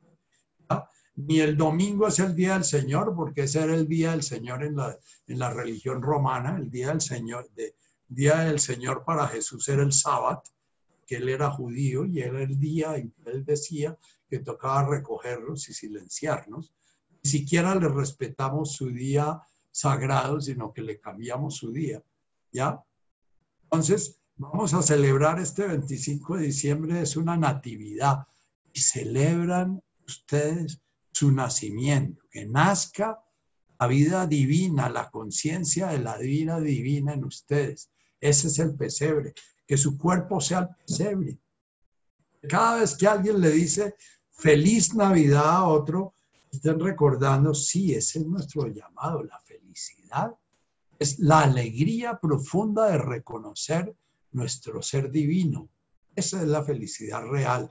Y cada quien tiene derecho a esa felicidad y cada quien es una mismidad que está buscándola a su manera. El uno como maometano, el otro como budista, el otro como ateo, el otro como eh, socialista, el otro como revolucionario, el otro como facho, el otro como...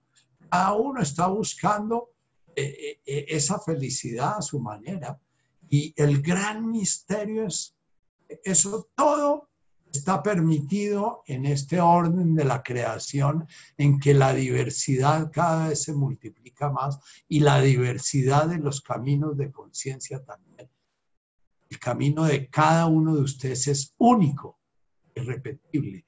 Y cada uno de ustedes es responsable de ese camino, no del camino de los demás. Si ustedes van despertando, la sola irradiación de ese despertar va a realizar esa bienaventuranza que es tu hijum lailein dat game levon, Hanon es una la la fue traducido como bendito los que son limpios de corazón porque ellos verán a Dios, pero benditos los que su corazón está ya tan claro, son un faro son una muestra. Tenemos personajes que han despertado un poquito como Richard y como Anchin y como eh, Neil Douglas, que nosotros los invitamos a nuestro Zoom Porque cada vez que vemos una persona que ha hecho un camino y que ya está viviendo una práctica, porque ninguna de estas personas es sencillamente un teórico. Yo nunca invito a un teórico a, que me hable porque a mí no me sirve un teórico. No me sirve un teórico de las religiones. Yo invito personas que ya viven una práctica. La práctica de Neil Douglas es una, la práctica de Richard Moss es otra, la práctica de Anchin es otra.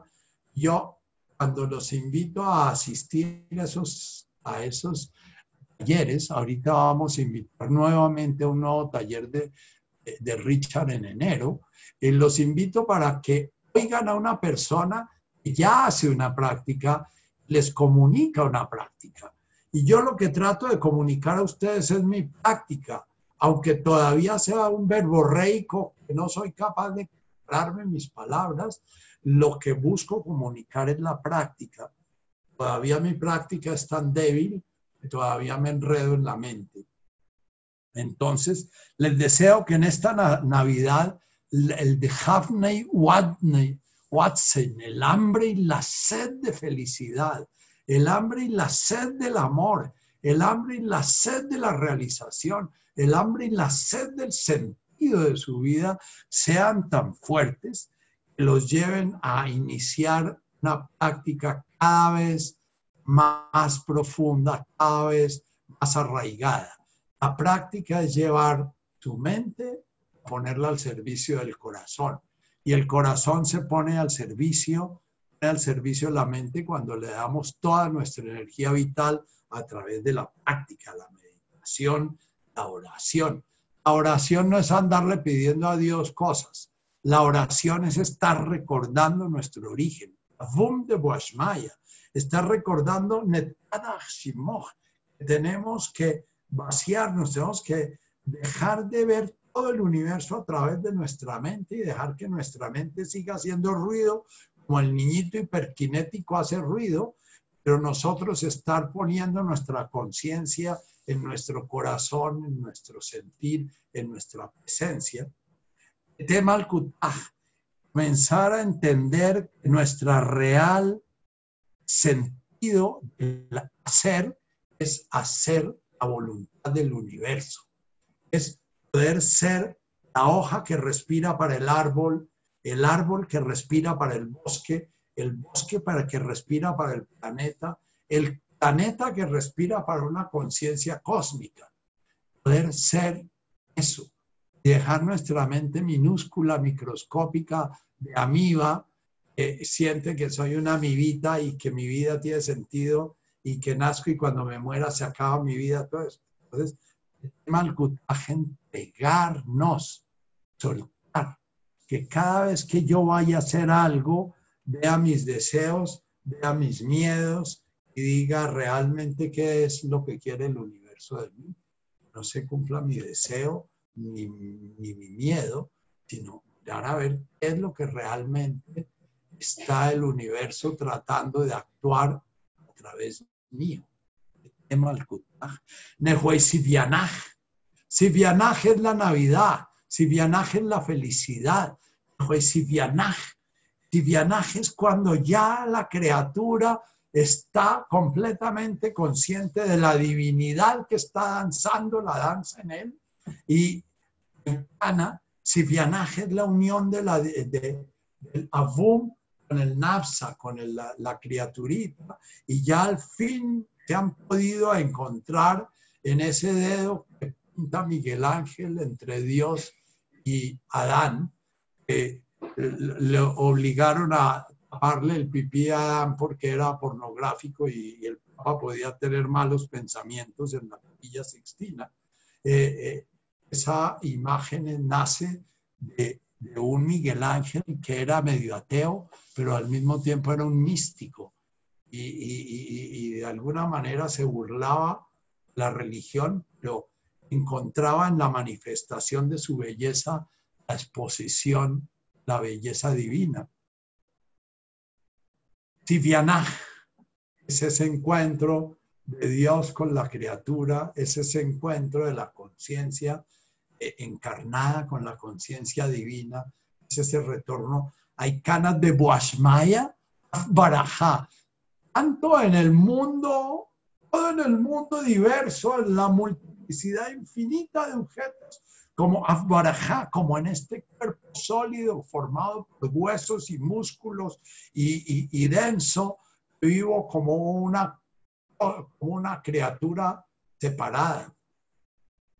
Aulan Lachma de Sunkanan Yahomana. Ese jaulan lagma es que yo pueda estarme dando cuenta de la sabiduría que cada día pone el universo a mi servicio, que pueda darme cuenta de la energía vital que pone a mi servicio, que pueda darme cuenta de la fuerza que pone a mi servicio, que pueda darme cuenta de las circunstancias que me está poniendo permanentemente a mi servicio de una manera adecuada, de Sunkanan, ni más ni menos humana en el presente, en el día de hoy. Esa primera invocación de nuestra terrenalidad nos recuerde que el trabajo se hace es cada presente. Aulan lachma de Sunkanan Yahomana. Yo pueda reconocer el alimento espiritual, el alimento anímico, el alimento emocional, el alimento físico estoy encontrando en cada presente, que pueda realmente contentarme, realmente darme cuenta que todo el tiempo estoy teniendo lo que necesito.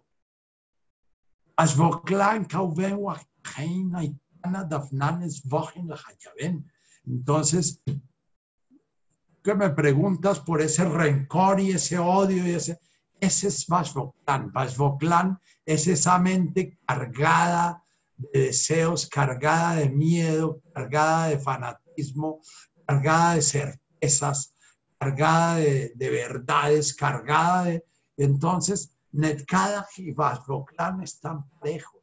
Netkadach, la forma de Netkadach es a través de Vasboklan, a través de ir soltando esas densidades, esas rigideces que se han creado.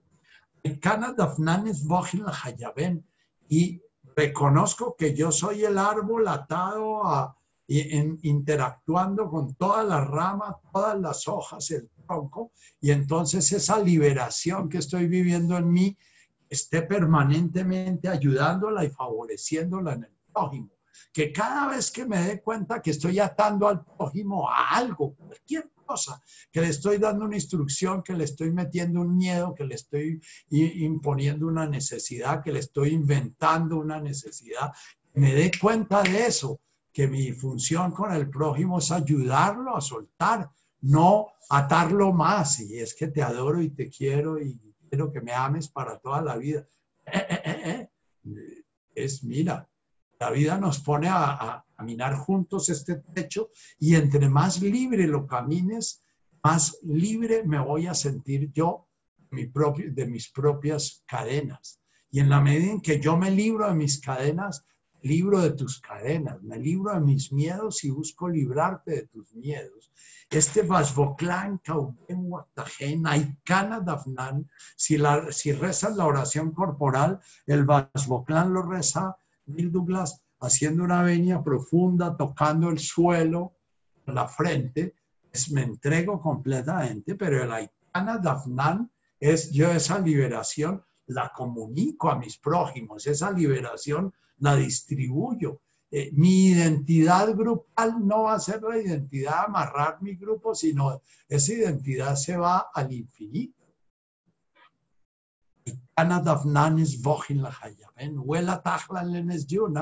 Es nuevamente mi terrenalidad en donde esa conciencia de niño chiquito está todo el tiempo como una antena de, de, parabólica mirando a ver quién me reconoce, quién me aprueba, quién me quiere, quién me, apoya, quién, quién está conmigo, quién cree lo mismo que yo, quiénes somos los que estamos en este grupo de los buenos, quién es ese.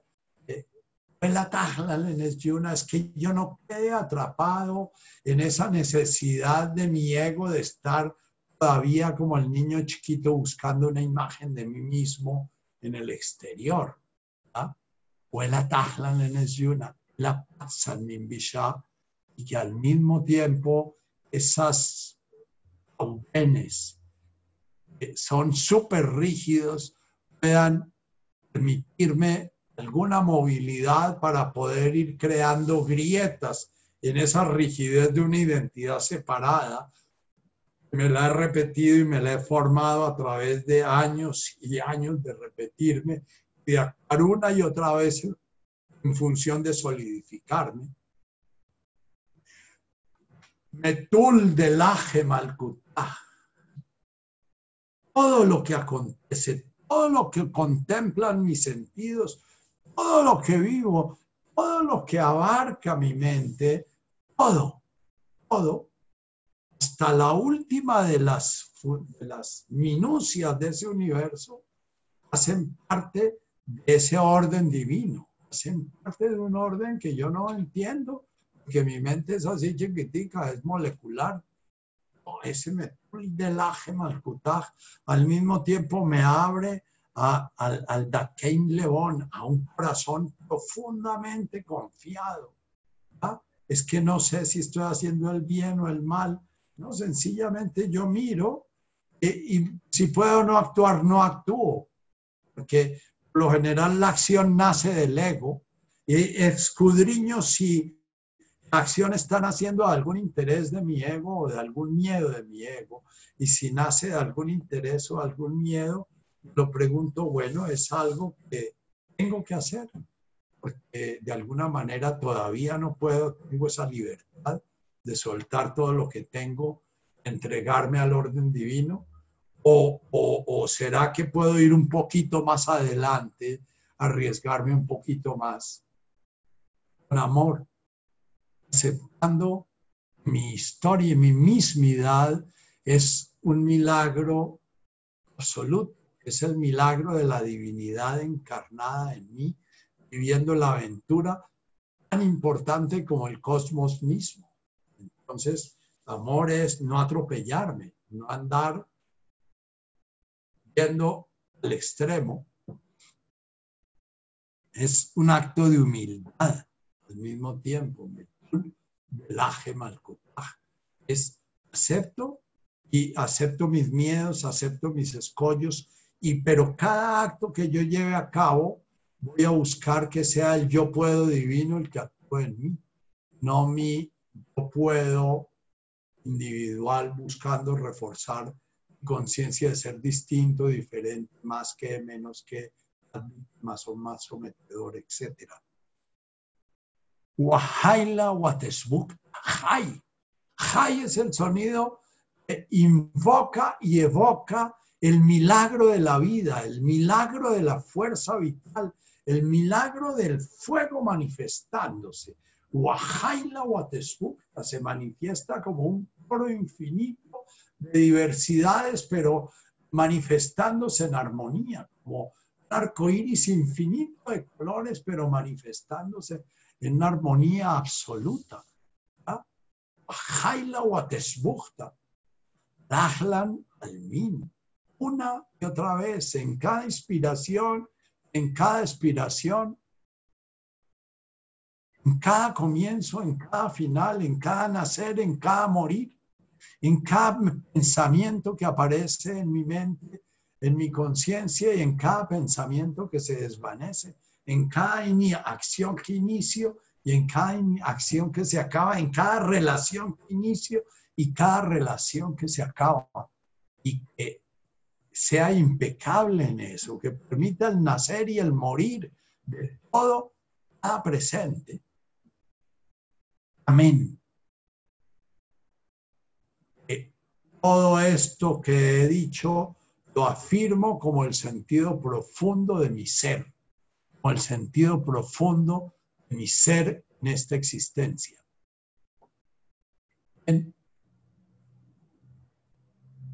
Termino sin meditación porque quería terminar con el Padre Nuestro y voy a invitarlo sencillamente a meditar las cuatro bienaventuranzas con la que hemos recorrido en cinco minutos.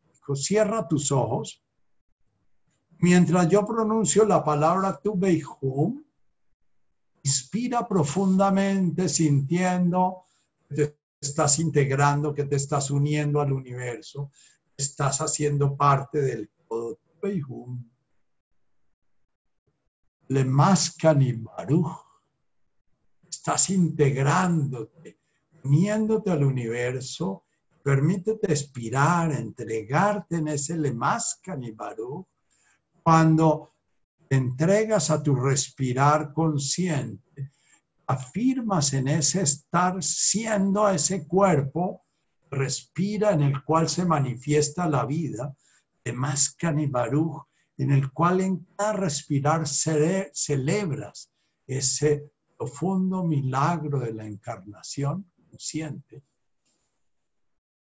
Nuevamente inspira en el Dilhani, llena nuevamente Malkutah Dasmaya, deja que salga tu aire, entregas nuevamente, porque ya entregas al orden del universo. Malkutah Dasmaya, ese orden divino que se manifiesta en la belleza, en la verdad, en la armonía, en, la, en el caos, en la oscuridad, en la violencia. Pero Beihum inspira.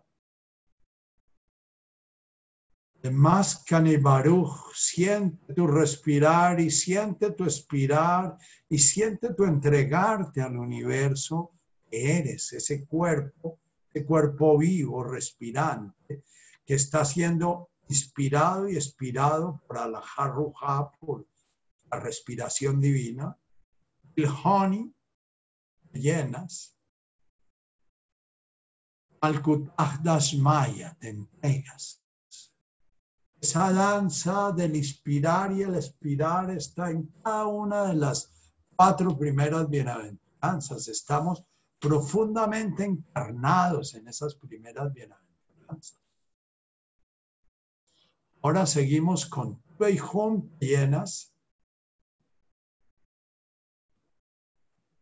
lauile, suelta un lauile largo, expirando, presenciando todo lo que está pasando por dentro de ti, todas las disrupciones, todas las perturbaciones, todos los cansancios, todo lo que resistes.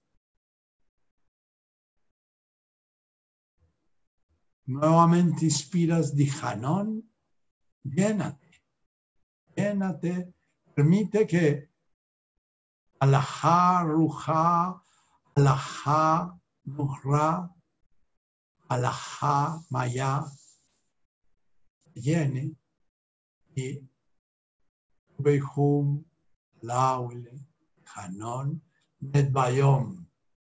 Permite sentir tu cuerpo completamente relajado, armónico, gozoso, como si estuvieses en pleno orgasmo suelto, entregado, gozando la manifestación de tu existencia en tu cuerpo físico. Beijum te llenas, láhuile, ese camino, ese camino de irte integrando, ir asumiendo la energía y asumiendo su manifestación en las mil formas Hanón, llenas nuevamente, es, lo que nos invita a entregarnos, el bayón.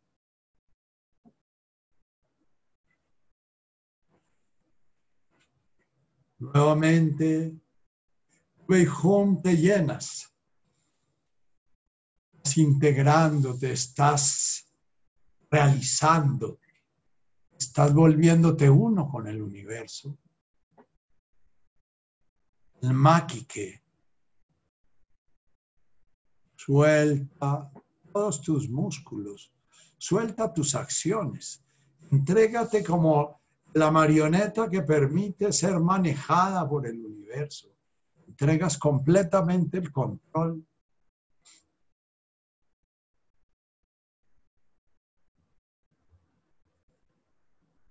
Dijanon, Nertun, arja, Hanón llenas.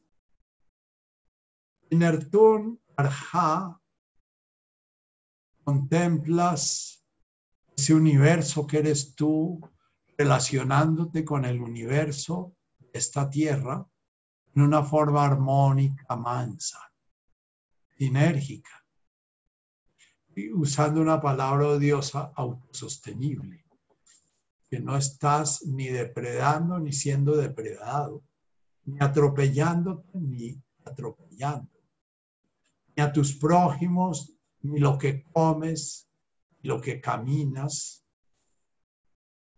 No abusas, estás sincrónico con ese universo, es un organismo igual que tú, del cual haces parte. Way home, llenas, el maquique, sueltas, te entregas. Nuevamente permites que el universo se manifieste en ti en el Dijanón y sueltas en el Nertun Arha. Esto lo puedes hacer una y otra vez. Tienes el audio, puedes anotar las palabras, aprenderlas e irte dejando tomar estos sonidos. Nuevamente tu hum te llenas. Lleno, lleno de vitalidad. Eres el universo entero. Y añades en tu inspiración una nueva inspiración, la Elaine, alerta completamente, completamente atento, apasionado. hum la Elaine, de Havney Watson, Lejanota. Havnein Watson.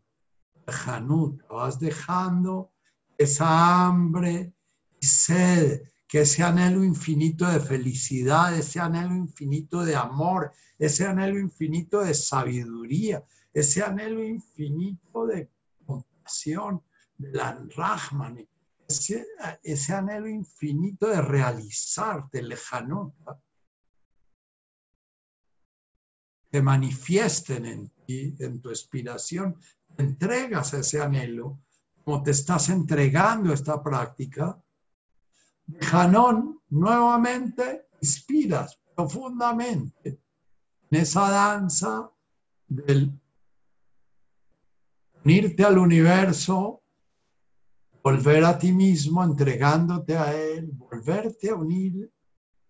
Janón Nesbum boom, estás ya rodeado, te sientes rodeado de amor, rodeado de compasión, rodeado de sabiduría, rodeado de confianza, rodeado de certeza, rodeado de paz. Sientes como todo lo que hay a tu alrededor es tocado por eso. Eres como el arbolito de Navidad lleno de frutos, de regalos. home, inspiras profundamente. Nuevamente una nueva inspiración, la Elaine. Alerta, la pasión, el reino de Dios padece violencia. Déjate poseer, moler, desgarrar, morder por esa hambre, esa sed de despertar, de comprender, de sentido profundo de tu vida. De Hanón es boom.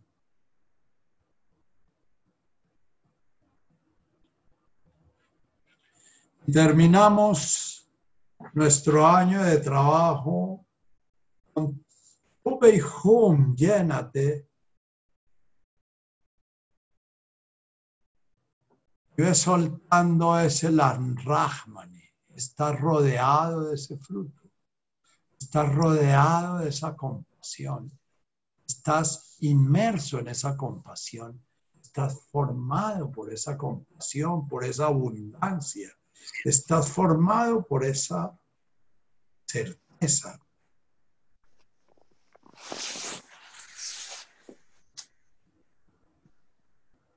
Y permítete hasta el final de tu expiración, suspirar es el Rahmane, como un suspiro orgásmico gozoso.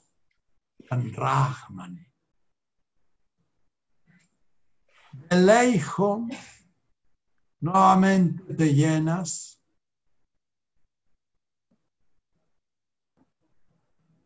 En tu expiración aparece el Neihum Rahme. Neihum, vas a poder ser consciente, vas a poder presenciar permanentemente, vas a poder darte cuenta que todo está constituido por Rahme, compasión, amor. Vas a poder percibir el tejido del universo, tejido en el amor. Inspiras profundo, Lanrahmani. Ese Lanrahmani hace parte de tu inspiración y comienza la inspiración. Lanrahmani gozosa, serena, plena, satisfecha. Leihum, nuevamente te llenas en esa oleada, la ola que rompe la playa y vuelve y se llena nuevamente. Neihum Rahme. Neihum, esenciarás el amor y la compasión. El amor y la compasión es una conciencia que la nombramos todo el día y decía nuestro segundo mandamiento de nuestra religión, no nombrar el nombre de Dios en vano. Se referían a no estar nombrando algo sagrado volviéndolo profano. Eh, yo en mi vida personal no uso la palabra amar, sino sencillamente en su contexto divino. Lo demás, cuando se refiere a lo que la gente llama ama, eso que eh, la que hace la pregunta dice es que entre ellos todo el día se dice que se aman y que se aman y que se aman, eh, eh, a, mí la palabra amor me genera un profundo temor, produce temor y temblor, porque cada vez que la pronuncio siento ese de Havne y Watson lejanuta, me siento todavía fuera de ese paraíso, sabiendo que estoy en él, pero que mi ego y mis obstáculos me impiden gozarlo en ese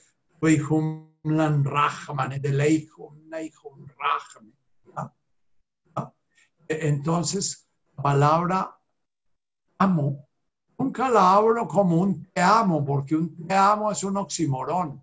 Si yo digo te amo, estoy definiendo una criatura singular y estoy definiéndome como un sujeto de ese amor. Reconozco el amor cuando en un momento profunda conmoción me toca, me perturba, me lleva adelante, me lleva a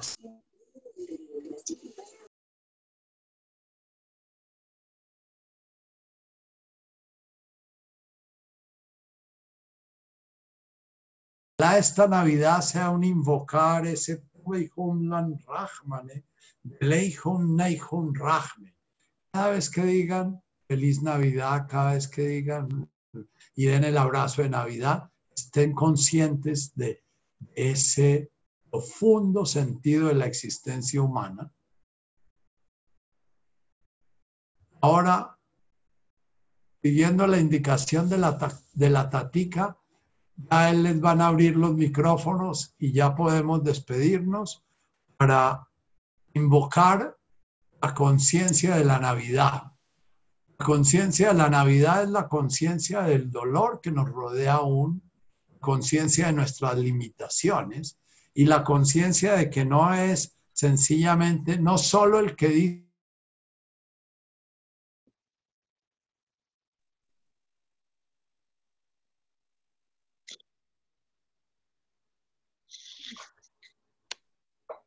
Nachito, ¿estás por ahí? Se salió Nachito. No, es que tiene silenciado el micrófono. Lo silenció él, pero no lo encuentro, Nachito. Nachito, ¿está silenciado? No, no está, Olguita. Yo lo estoy viendo y lo estoy viendo hablar. Pasa es que tú lo silencias. Nachito, silenciaste tu micrófono. Ya, ahora ya. Ya, ya, Yo ya te no oímos. La Malkutaj silenció mi micrófono porque estoy hablando mucho. Entonces me cayó. Entonces, eh, lo que les pido es una conciencia compasiva en esta Navidad, que cada vez que desean a alguien felicidad, reconozcan su dolor, reconozcan su contexto, reconozcan ese sí mismo, viviendo su historia como la historia de ustedes y reconozcan que está haciendo un camino igual al que hacen ustedes, con el mismo dolor y el mismo sufrimiento. Entonces, les deseo que esta Navidad sea una Navidad muy consciente y una Navidad de mucha práctica y transformación. Nos vemos entonces, la Tatica estará informando o yo otra estaré informando por el de golpe les pongo algunos mensajitos ahí de Navidad en, en, en, en el WhatsApp porque no me aguanto callado como la lora que soy. Eh, Gracias. entonces, eh, eh, o si no, se les avisa cuando volvemos a hablar. Tenemos todavía tres bienaventuranzas en camino. Bien, Gracias, gracias. Bueno. Gracias, Nachito. Gracias, gracias.